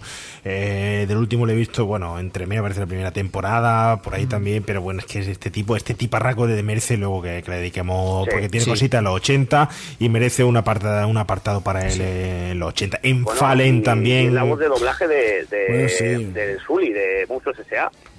Película además, Monster University, un remake prohibido eh, al 100% de la revancha de los novatos, que es que tiene ya escenas que casi que son cagadas y clavadas. Vamos, cagadas y- Totalmente, y clavadas. Y luego, así como anécdota, el personaje de Burke, que es uno de los alfabeta, que el, el actor que lo encarna es Matt Salinger, pues es un actor totalmente de segunda, de papeles secundarios, etcétera, pero que la única película que ha protagonizado este señor en el año 1990 fue el Capitán América. Ajá. O sea, este señor ha sido el Capitán Pero- América. Capitán América. ¿Quién es? ¿Me puede decir quién es el tiparraco que hace de novia de Barbie perfectamente hostiable? Pero perfectamente de Stan Gable. Pero qué tortazo Sí, tiene el tío, pero con la mano bien abierta ahí, ¿eh? Como... Sí, además sí, que lo has clavado, es que es que es el, es el prototipo de Ken, ¿eh? Pero clavado, ¿eh? Pero A mí totalmente. me recordaba, a mí me recordaba a Ken, pero no al de Barbie, me recordaba a Ken al del Street Fighter. A mí- Era muy parecido, también, era muy parecido. Pero, pero yo cada vez que salía, mm, no sé, tío, de verdad que, que, que, que sentía como subía en mí la adrenalina y me ponía agresivo. Totalmente, no sé. Tío, me parece muy bien ese momento en el que dice, cuando, cuando las tartas, dice, ah, pero si es mi novia. Bueno, solo bueno, entonces ¿por qué coño venden tanto? Por esto. Es mi novia. Tartas de beneficencia con sorpresa final. Vamos, vamos, que a lo mejor se acaban. Vamos, una tarta, son benéficas y muy especiales. Hay escenas dentro de la película, no sé, ¿qué os parece el momento simplemente de la espía espiando a, lo- a las chicas en los lavabos? Genial. Mira que se han retratado, retratado veces espiar a chicas, eh, la propia, si no recuerdo mal, Porky's se hacía también. Sí, Y- en el agujero. En el agujero. Que, que luego se hizo famoso por llamarse un- una táctica sexual llamada Glory Hall. ¿Una qué? Una... Hay una práctica que se llama Glory Hall, que te hace Sí, hay, hay un una- agujerito con una un práctica tamaño. sexual dentro del mundo del porno que es como en Porky's, o sea, es el agujero que abren en la ducha Vale, y por ahí puedes sacar el miembro y, y, y, y- y algo o, al- o alguien aparecerá para, para, para chupar, ¿no? Perdón mi Está. ignorancia, perdón mi ignorancia, no sé. Bueno, estamos aquí, instrucciones sexuales con el Volvemos a lo de. Somos nerds. O sea, pero yo me quedo flipado con los pedazos objetivos que ponen de óptica en las cámaras, donde desde sus casas eh, pueden hacer zooms y ampliarlos perfectamente para irse al detalle Pero de cuidado, la zona. Pero ojo, cuidado, que, que Pero la, allí, Muy bien, Lamar. Esa es una cámara fija. Las chicas Pi son nuestras. Ajá. ¿No hay otros ángulos, Lamar? Sí, desde otro lado. Entra a las habitaciones, sí. Eso es. Así. Muy bien. Arnold. ¿Qué? Esa es. A la derecha, más a la derecha. Arnold. Esa es la chica que vimos. Arriba, arriba, arriba. ¿Así? Oh, espera un momento. Déjalo ahí, la mar. ¡Qué par de tetas! Joder, las tiene caídas hacia arriba. Qué exagerados. Brindo por ellas. Qué rica estás, hija mía. Anda, ve a ducharte. Sí. Y que te veamos el pelo de allí. Y el pelo de allí, Pero ojo, cuidado, que es que hacen un agujero así, es que no, me- no se me puede ver, pero hacen un agujero así y la cámara está arriba. Y sin embargo, hace ahí un Como zoom de la siempre, leche. ¿eh? Javi siempre se cree que está en, en Es muy- es que- televisión y hace es que necesito, así. necesito que nos pongamos ya una cámara. Los 2000 lo había oído, pero solo lo hemos visto dos. Claro, necesito una cámara ya, ¿eh? Tengo que buscándome puedo. una cámara para mí. Bueno, pero esos momentos son, son estupendos. Sobre todo el niño cuando está descubriendo la feminidad y se tira toda la noche viendo la televisión. Y como si fuera un reality show o un gran hermano, porque es un, rea- Sí, un gran sí, hermano, claro, toda la noche pegados a la, a la televisión. Espectacular. La película tiene súper super momentazos, ¿no? No sé, para hacer así, antes de pasar, que tenemos que pasar sin más remedio al remake prohibido para hablar de las películas de Nerd que no dejamos por, por ahí. A ver, eh, momentos a destacar, Javi, con los que te quedas, Rafael Teruel y Edu también con los que te quedas de, de- la película. A ver. Para mí, mis dos momentos, hay muchísimos. La película me ha gustado mucho. Hay, much- eh, hay muchos, pero mis dos favoritos son la carrera. Es que son como unos triciclos, ¿no? Lo que llevan. Una Sí. carrera en la que tienen que ir bebiendo cerveza en cada vuelta. Me parece espectacular, me parto de risa, genial. Bien, el objeto de la carrera es completar 20 vueltas a la pista deteniéndose cada vuelta en una parada obligatoria durante la cual el conductor tomará una cerveza de un solo trago. No tienes ni una oportunidad, novato. No, gracias. Mucha suerte también a ti, Burke. Púdrete. Esto es diclorometadona. Anula los efectos del alcohol en el cuerpo. Bébete la cerveza. Y luego, con lo que más me quedo que me encanta son con la, es con la actuación musical. La actuación musical. Es espectacular. Tenemos, eh, en Rafa, ponme, pon- ponnos la, la actuación Eh, es musical. que me parto, ¿eh? Day. Eh, La canción es en Day. Pues Ponnosla que, que la escuchemos porque eso es. Eh, Eso es puro.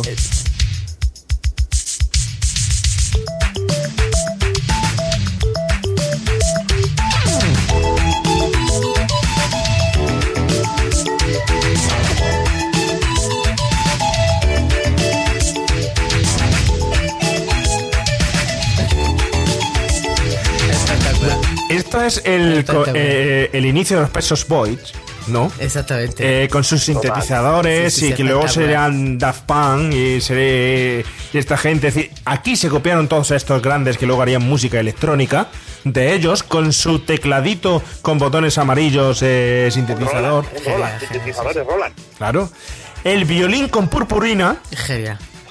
El violín con purpurina. Yo que estoy tocando es- la guitarra, pegando patadas.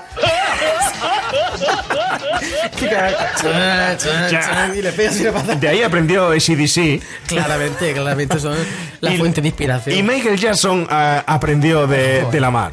Joder. Así es que. Me encanta, ¿eh? Pero- y el niño, con, con- también con el, con el ropaje, con la propia chaquetita, madre mía. Espectacular. Desde luego, mm, esa escena es clave, eh, es clave. Sí, esa actuación es un pasote. Rafa, ¿con qué momento te quedas tú? Eh, pues esa situación. La verdad que yo, esa situación me, me- me la recuerdo, pero lo que sí recuerdo de toda la vida, de toda la vida, era la risa suya y, después la de su padre. La de su padre ya con ya que digo, ya que también. Es que el padre igual que a ellos y eso. yo Siempre Es recuerdo eso con fantástico. cariño. Es decir, es que me molaba la risa, la risa. la- que me encantaba. Bueno, bueno. Edu, ¿tú con qué, con qué te quedas? eh? ¿O qué se te ha quedado en el tintero que qui- quieres comentar de la película? Yo, mm, es que toda la película es genial, pero me quedaría con tres momentos clave. Eh, uno de ellos, la, la fiesta que montan cuando, cuan- para impresionar al, al decano de los Lambda Lambda Lambda. Esta fiesta no es muy divertida. No sé por qué son todos tan tímidos. Es verdad. ¿Y si comiéramos algo? O ver la televisión. que al principio están todos separados, las tías y los tíos, que las tías son todas eh, enormes, que miden dos metros, las Omega Mu. El Dream Team y, femenino. Y, y Pelotilla dice, bueno, este, esto no funciona, ¿y por qué no nos fumamos unos porros, sabes? Y se lía pardísima. Eh, chico. Y unos porros. ¿Eh?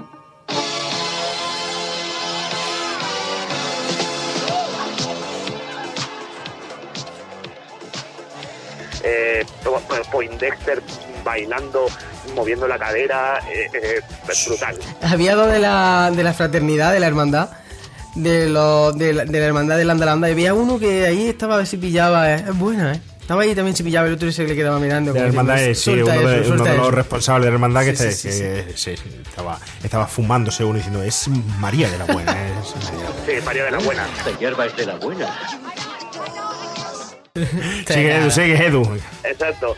Y luego, luego por ejemplo, todo, todo, todo lo relacionado con el carnaval, el, el carnaval que hacen de, bueno, de la carrera de, de triciclos con que le dan la droga para que no para que no le suba el alcohol, el concurso de eructos de pelotilla. Qué bueno Pero-. Sí, por el equipo Lambda Mu, Dudley Dawson.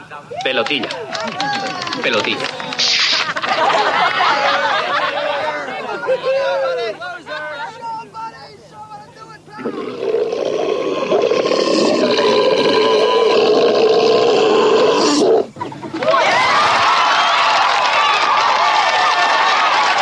Gracias. Yo me quedo igual que Javi con, con la actuación final. A- Yo a día de hoy la sigo viendo y se me ponen los pelos de punta. De hecho, Genial. os voy a decir que mi tono de llamada de teléfono es esa canción. Venga ya, ¿sí? Sí, sí, sí, sí. O sea, mi- cuando yo me, cuando me compré el móvil eh, me puse esa canción como tono de llamada. Y creo que poca gente ha adivinado qué es, pero eh, es que ese momento es, es que es súper épico. Sí. Es súper épico Es ver como todo el mundo ha hecho una... O sea, como eh, se están riendo en la cara de los alfabetas eh, de, de- sois patéticos y os hemos dado una patada en el culo tan cachitas y tan fuertes que sois y os hemos ganado, ¿sabes? O sea, eh, para mí es el mejor momento de, de la película. Mm. Yo me voy a quedar. Hubo un momento que pasé miedo en la película, que es cuando intentan hablar por el micro al final de la película y le quita el entrenador el micro y Ah. aparece eh, el presidente de Landa, Landa, Landa. Le quita el micrófono y dice, "Eh, espérate, y llega la ristra de señores fornidos afroamericanos Eso sea un Dream Team. eh, a cuál con careta decir mm, mm, estos no, no han ido en su vida a la universidad y Los panteras negras. de dónde los han Eso estaba pensando en las panteras negras. sacado es que me parece brutal los perfiles ochenteros afroamericanos ahí de- daba miedo totalmente miedo Sí, sí, sí. sí. Me quedo con el por supuesto con el lanzamiento de jabalina Ah, espectacular, es verdad, también, que también. me, me Espectacular. parece brutal. Me quedo con el, el rector de la universidad, que al fin y al cabo es otro nerds que nunca consigue decirlo hasta que ya eh, Que te igualmente planta eh, cara. le planta- eh, el, el entrenador es el abusón con respecto al, al rector de la universidad o lo que sea. Ujú. Es a mí el que está sometido. Claro, y... De, de hecho, hay un momento que se acaba riendo el, el, el director de la universidad, se acaba riendo igual que, que Luis, ahí se acaba haciendo... Y, me quedo con un momento de la, de la propia película, de en sí lo que es la película, la película, las películas de los 80, que viene muy bien representado en una escena, que es el momento de la reconstrucción de la casa. Es eh, magistral que una película te, te muestre esos momentos rápidos, rápidos, rápidos en los que se reconstruye la casa, empiezan a pintar, tal, tal, tal. Y esos momentos, como los momentos de entrenamiento de las películas de los 80, eso es brutal, porque eso se, se disfruta, se disfruta mucho en estas películas. Sí. De, de hecho, de hecho, esa escena, tanto esa escena como la, la reconstrucción de la casa, como la escena de la escena final de la canción de los novatos, eh, ambas han sido eh, hechas como tributo en Padre Familia. Ajá, Las padre dos, familia. Eh, cuando se quema la alveja borracha en Padre Familia, que es el bar respectivo, como si fuera un bar de Mou, eh, reforman el bar porque ha, ha llegado un huracán y suena la misma canción que en, que en la película de la revancha de los novatos y la misma escena de Peter barriendo con el robot como si fuera Poindexter y luego en otro capítulo se recrea paso a paso la misma escena del, del baile. Igual, eh, que el, el negro de, de- ¿cómo se llama? Eh, eh, Cleveland haciendo de Lamar, eh, Peter haciendo de Poindexter con los pelos, la misma ropa, el violín, es, es brutal. O sea, si podéis, miradlo en YouTube, que por ahí está. Echar un vistazo. En Los Simpsons también se representa mucho escenas de, de esta película. Bueno, en fin, pues tenemos unas secuelas que tenemos que, que repasar rápidamente. Lo vamos a hacer en el remake prohibido. El remake prohibido. Sobre todo Edu es el que más puesto está en Claro, las secuelas. ¿Qué nos podemos encontrar después de este producto, Edu? Bueno, pues mm, en 1987 llegó la revolución de los novatos, que es la segunda parte. Eh, bueno, es una película es muchísimo muchísimo inferior, muchísimo más inferior que, que la que la primera, sin ninguna duda. Eh, y bueno, rápidamente es, eh, son Lamar, eh, eh, Luis, el Gil- Gilbert, el niño Wonser y Peloti- Pelotilla y, y Poindexter que se van a una convención de, de hermandades en Florida y evidentemente allí se encuentran con los alfabetas que les hacen la vida imposible y los echan del hotel de cinco estrellas, etcétera, etcétera, y es lo mismo, básicamente es la misma premisa de, de la lucha entre los los alfabetas contra, Contra la- contra contra Landa los Landa. novatos, ¿no? contra los landa landa landa. Eh, de hecho son los mismos actores eh, todos los, los- los que hacen todos los que interpretan los novatos son los mismos actores repiten papel. Lo único que no sé si sale- eh, ¿vuelve a salir Gilbert? eh, vuelve a aparecer Obro que, al fin- que como he dicho antes al final de la película pues acaba haciendo un rito de iniciación no para entrar en lambda lambda lambda y lo visten como a un nerd con el pelo con las rayas medio etcétera etcétera. Y luego, por otra parte, eh, está La Rancha de los Novatos 3, que es de ya, de, si no me equivoco, es de 1993, como está editada como TV Movie, ¿vale? No se llegó ni a estrenar al cine. Que esta es, es insoportable, es aburridísima, es la vida de, de Luis, eh, aquí el protagonista esencial es Luis, es, es, es Skolnick, ¿vale? Interpretado también por Robert Carradine otra vez, eh, que ya se ha casado con, bueno, ya vive con, con, con Betty Childs, que era la, la novia de, que tenía en la 1. ¿Y es la misma? ¿Es la misma? La novia de los guapos, vamos.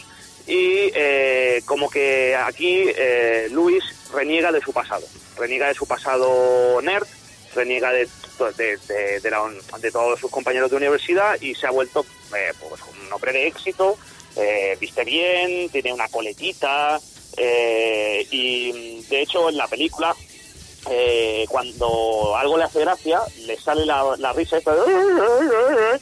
y intenta reprimirla como si fuera un trauma, ¿no? Como, hostia, esto tengo que dejarlo de hacer, ¿vale? Y hasta que aparece Stan Gable, otra vez, o sea, el, el alfabeta Ken, eh, que quiere recuperar el amor de, de Betty Childs, ¿no? Eh, que ya al final pues les hacen una putada, llegan a, a un juicio final donde, donde se reencuentran los novatos otra vez, ¿no? O sea, Lamar, eh, mm, Poindexter, todos vienen a ayudar a, a Skolnick, ¿no? Para, para, para saber que, que, los novatos siempre han estado unidos, ¿no? Todos los nerds.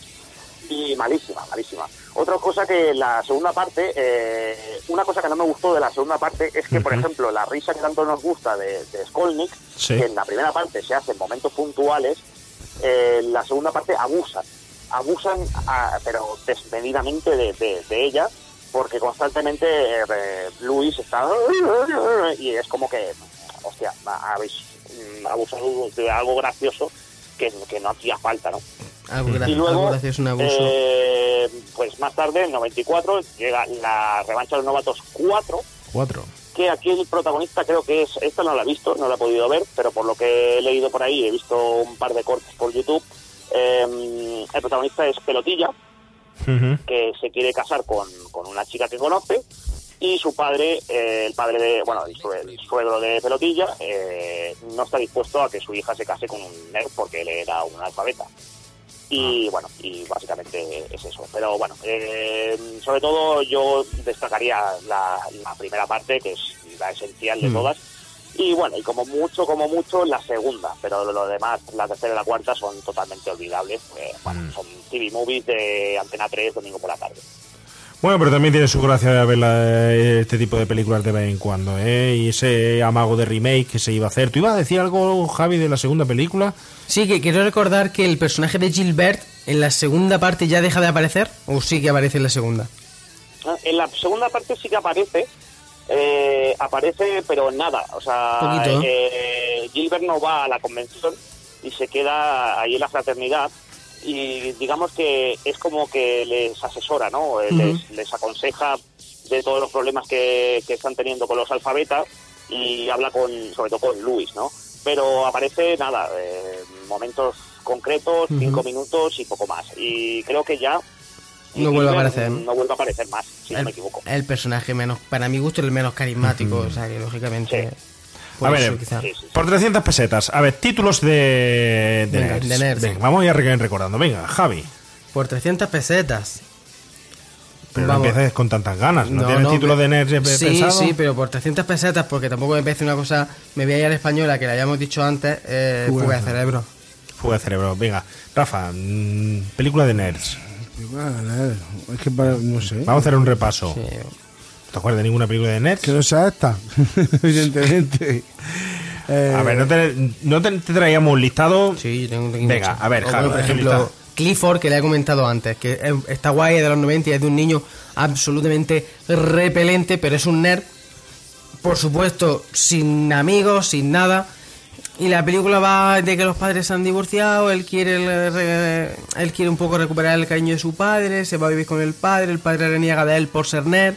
etcétera, Y etcétera. es una comedia, pero que trae ahí su carga también dramática y está es interesante. Y tengo, mira, tengo un película. ¿Cuál? Tengo un película de serie Z. Venga. Maravillosa. Venga. En el 91 el señor Mark Steven Bosco nos trae la película que no sé si Edu la conoce, Killer Nerd. Killer Nerd. Killer No Nerd. Ojo, cuidado el título, eh. Ojo, mucho cuidado el título. Es un nerd, ¿vale? Que está enamorado de una chica en el instituto, que es un fanático de, de los ordenadores, súper estudioso, pero le hacen bullying. Y eh, digamos que él es capaz de sobrevivir a todo ese bullying hasta que se entera que la chica que le gusta está saliendo con el que más putadas le hace de clase. Entonces se convierte en un psicópata y empieza a matar a diestro y siniestro a todos los compañeros de clase. Eso es espectacular. Eso suena mucho a lo que está pasando en el instituto. ¿eh? Eso es Eso es espectacular. peliagudo. Eso... Pero es espectacular llevándotelo. Es una, es una, es una película de miedo. Es una película de miedo con Que- comedia. Que hablando de nerds, no veas, eh, no veas en Estados Unidos, eh, locura. eh, madre mía, lo que está pasando cada día en el instituto y lo, y lo peor que hace poco lo que pasó en ese instituto. En el instituto, eh, sí. se- salió el vídeo de que el niño lo había anunciado y que iba a ser, lo decía claramente, iba a ser el que más gente matara. Y es que suelen ser, detrás de eso, suelen ser Tela, niños con, con problemas con problemas sociales y con problemas familiares. Pero en fin, fin, lo dejamos ahí. ¿Qué más tienes? ¿Tienes algo más? Pues podríamos hablar de. Bueno, me he dejado un montón. Podríamos haber hablado de, de Big Bang Theory, podríamos haber hablado de Silicon Valley, Podríamos haber, haber hablado de No es otra estúpida película americana, de las peleas la de de- informático, la serie también. Exacto, informático, que, eh, la de Mr. Robot, en verdad también ahí tiene un poquito de, de mundo nerd. Eh, bueno, la saga de American Pie, la película del mundo de Wayne, o sea, hay El mundo un- de Wayne. de ahí, Wayne, eh. es verdad. Bueno, ¿habéis visto una que se llama Napoleón Dynamite? Sí. De Pues John esa Heder. Sí, total. la historia de John Heder. Ese, ese es totalmente nerd, esa es muy buena. No olvidéis que por los 80 y tal teníamos a Woody Allen con Bananas, el nerd de, Nueva York.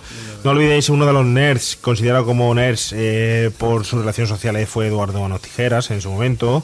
No olvidéis tampoco de los nerds que inventaron que son mis ídolos. La mujer explosiva. Eso sí que uti- utilizaron a la informática para términos que pudieran salvar la humanidad en un momento determinado, sobre todo la procreación para que no se extinguiera la humanidad. No olvidéis de American Splendor, esa película del dibujante Javier, eh, Harvey Pecker, el dibujante de cómics, que era un auténtico nerd. Y esa película es buena, una película que, que hay que ver, hay que, hay que rescatar. Y no sé, yo tenía eh, Monstruos University, por supuesto. Si me apura, hasta son nerds Stranger Things. No es una película, pero son nerds. Si esos son geek. Esos sí son geek. No, pero yo creo que son geeks y nerds. Yo creo que son los dos. Son muy listos. Están en el tema de, de que siempre Sí, están la, con la radio, eso los sí verdad. proyectos, Son, la listos, ficción. Sí, sí. verdad, son un poquito nerds. Son un poquito nerds también. ¿Y tú tienes algo, Edu, Yo alguna? tengo otra de, yo tengo otra de terror, no, eh, a ver si la conocéis.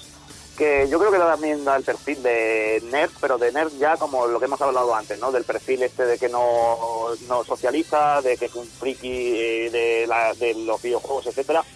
Es la de Brain Scan eh, Juego Mortal, que el protagonista era Edward Furlong, el, el Jo- John Connor de Terminator 2. Ah, ¿La habéis visto? no la he visto, no la he visto, no, no. no. Pues es muy buena, era un título de videoclub, creo que si no recuerdo mal era del 90, que era Edward Furlong, es un friki, es un nerd eh, que, que no quiere salir de casa, eh, eh, es un inadaptado y solo se mete, solo está viciado a los videojuegos hasta que descubre un juego rollo como si fuera el Atmosphere, ¿no? Aquel que aparecía en la pantalla un el gatekeeper, ¿no? Y te decía lo que tenías que hacer, que era de terror. Pues, Dime, mi eh, gatekeeper. Pero se está gritando en la tele. se llama Brainscan y eh, ese bicho eh, del videojuego le dice que tiene que ir asesinando a ciertas personas y van nada, ocurriendo asesinatos hasta que descubre que es el niño el que lo está haciendo inconscientemente. Joder. Pues muy recomendable esa película. Bueno, no la he visto, le pegaremos un buen tiento. Pues nada, si no se nos queda nada por ahí, yo no se me ocurren más nerds, ya le hemos pegado un buen repaso a todos los nerds, a todas las películas de nerds, a todas la- las referencias en dibujos, en series, desde, no sé, desde Steve Urkel, bueno, nos hemos olvidado del primo de, de Will Smith, ¿eh? De Carlton. De, Carlton. Nos hemos olvidado ahí, no sé, hay cada personajillo por ahí que es muy típico dentro de- del cine y que se nos escapa muchas veces, pero está dentro de, de ese, de ese ámbito. Eh, pues nada más. Yo creo que no nos queda nada más que despedirnos. Eh, pasamos a nuestra sintonía final y si no se nos queda nada por ahí, señor Javi García. Pues muchísimas gracias. Bueno, por- habrá que mejorar el tema de, de ser nerd o empanado. Sí, eso sí. Últimamente estoy más empanado que nerd. Tengo que mejorar esa Hay que esa- mejorarlo. Sí, tengo que mejorar esa habilidad, esas capacidades. Rafael Teruel en las labores técnicas. Nos vemos la semana que viene. Nos vamos. Pasar a comer pizza. a Manolitos Pizzas. Eh, el señor Edu Paigrinder, Edu, ha sido un placer volver a tenerle por aquí, aunque sea eh, dentro de este grupo de nerds. entre Igualmente, nerds. igualmente chicos, eh, ya tenía ganas de juntarnos los cuatro en un, en un mismo programa y espero volver pronto. Muchas gracias a todos. Pues gracias a ti por estar con nosotros. Eh, a nuestros queridos nerds del programa, a nuestros queridos frikis, nuestros queridos geeks, nuestros queridos amigos remakers, porque ser del 80, Otakus. eh, ser del 80 es ser también friki, es ser también eh, pe- persona normal, eh, que dentro de las personas normales también hay gente que le gusta Somos- mucho somos esto de, de- de los 80 y de la radio como nosotros, eh, nuestros friki, nuestros nerds de los 80, la gente que vive dentro del cine de videoclub, que era ese refugio ir al videoclub muchas veces para eh, no sociabilizar con la gente que se metía con, con nosotros eh, y era donde podíamos vivir aventuras eh, y meternos en ellas sin que recibiéramos las tortas que recibíamos. Eh, a todos ellos, esperemos que os haya gustado el programa. Os pedimos por favor que dejéis vuestro comentario en Ivos cuando escuchéis el programa, que eh, entréis a nuestras redes sociales y deciros que está terminando ya la temporada, que nos quedan tres episodios para terminar, a ver lo que venimos, con lo que venimos la semana que viene y encantado de teneros por aquí, recordar, seguir viviendo los 80, no quede, os quedéis en ella, pero vivir los 80 con nosotros. Adiós.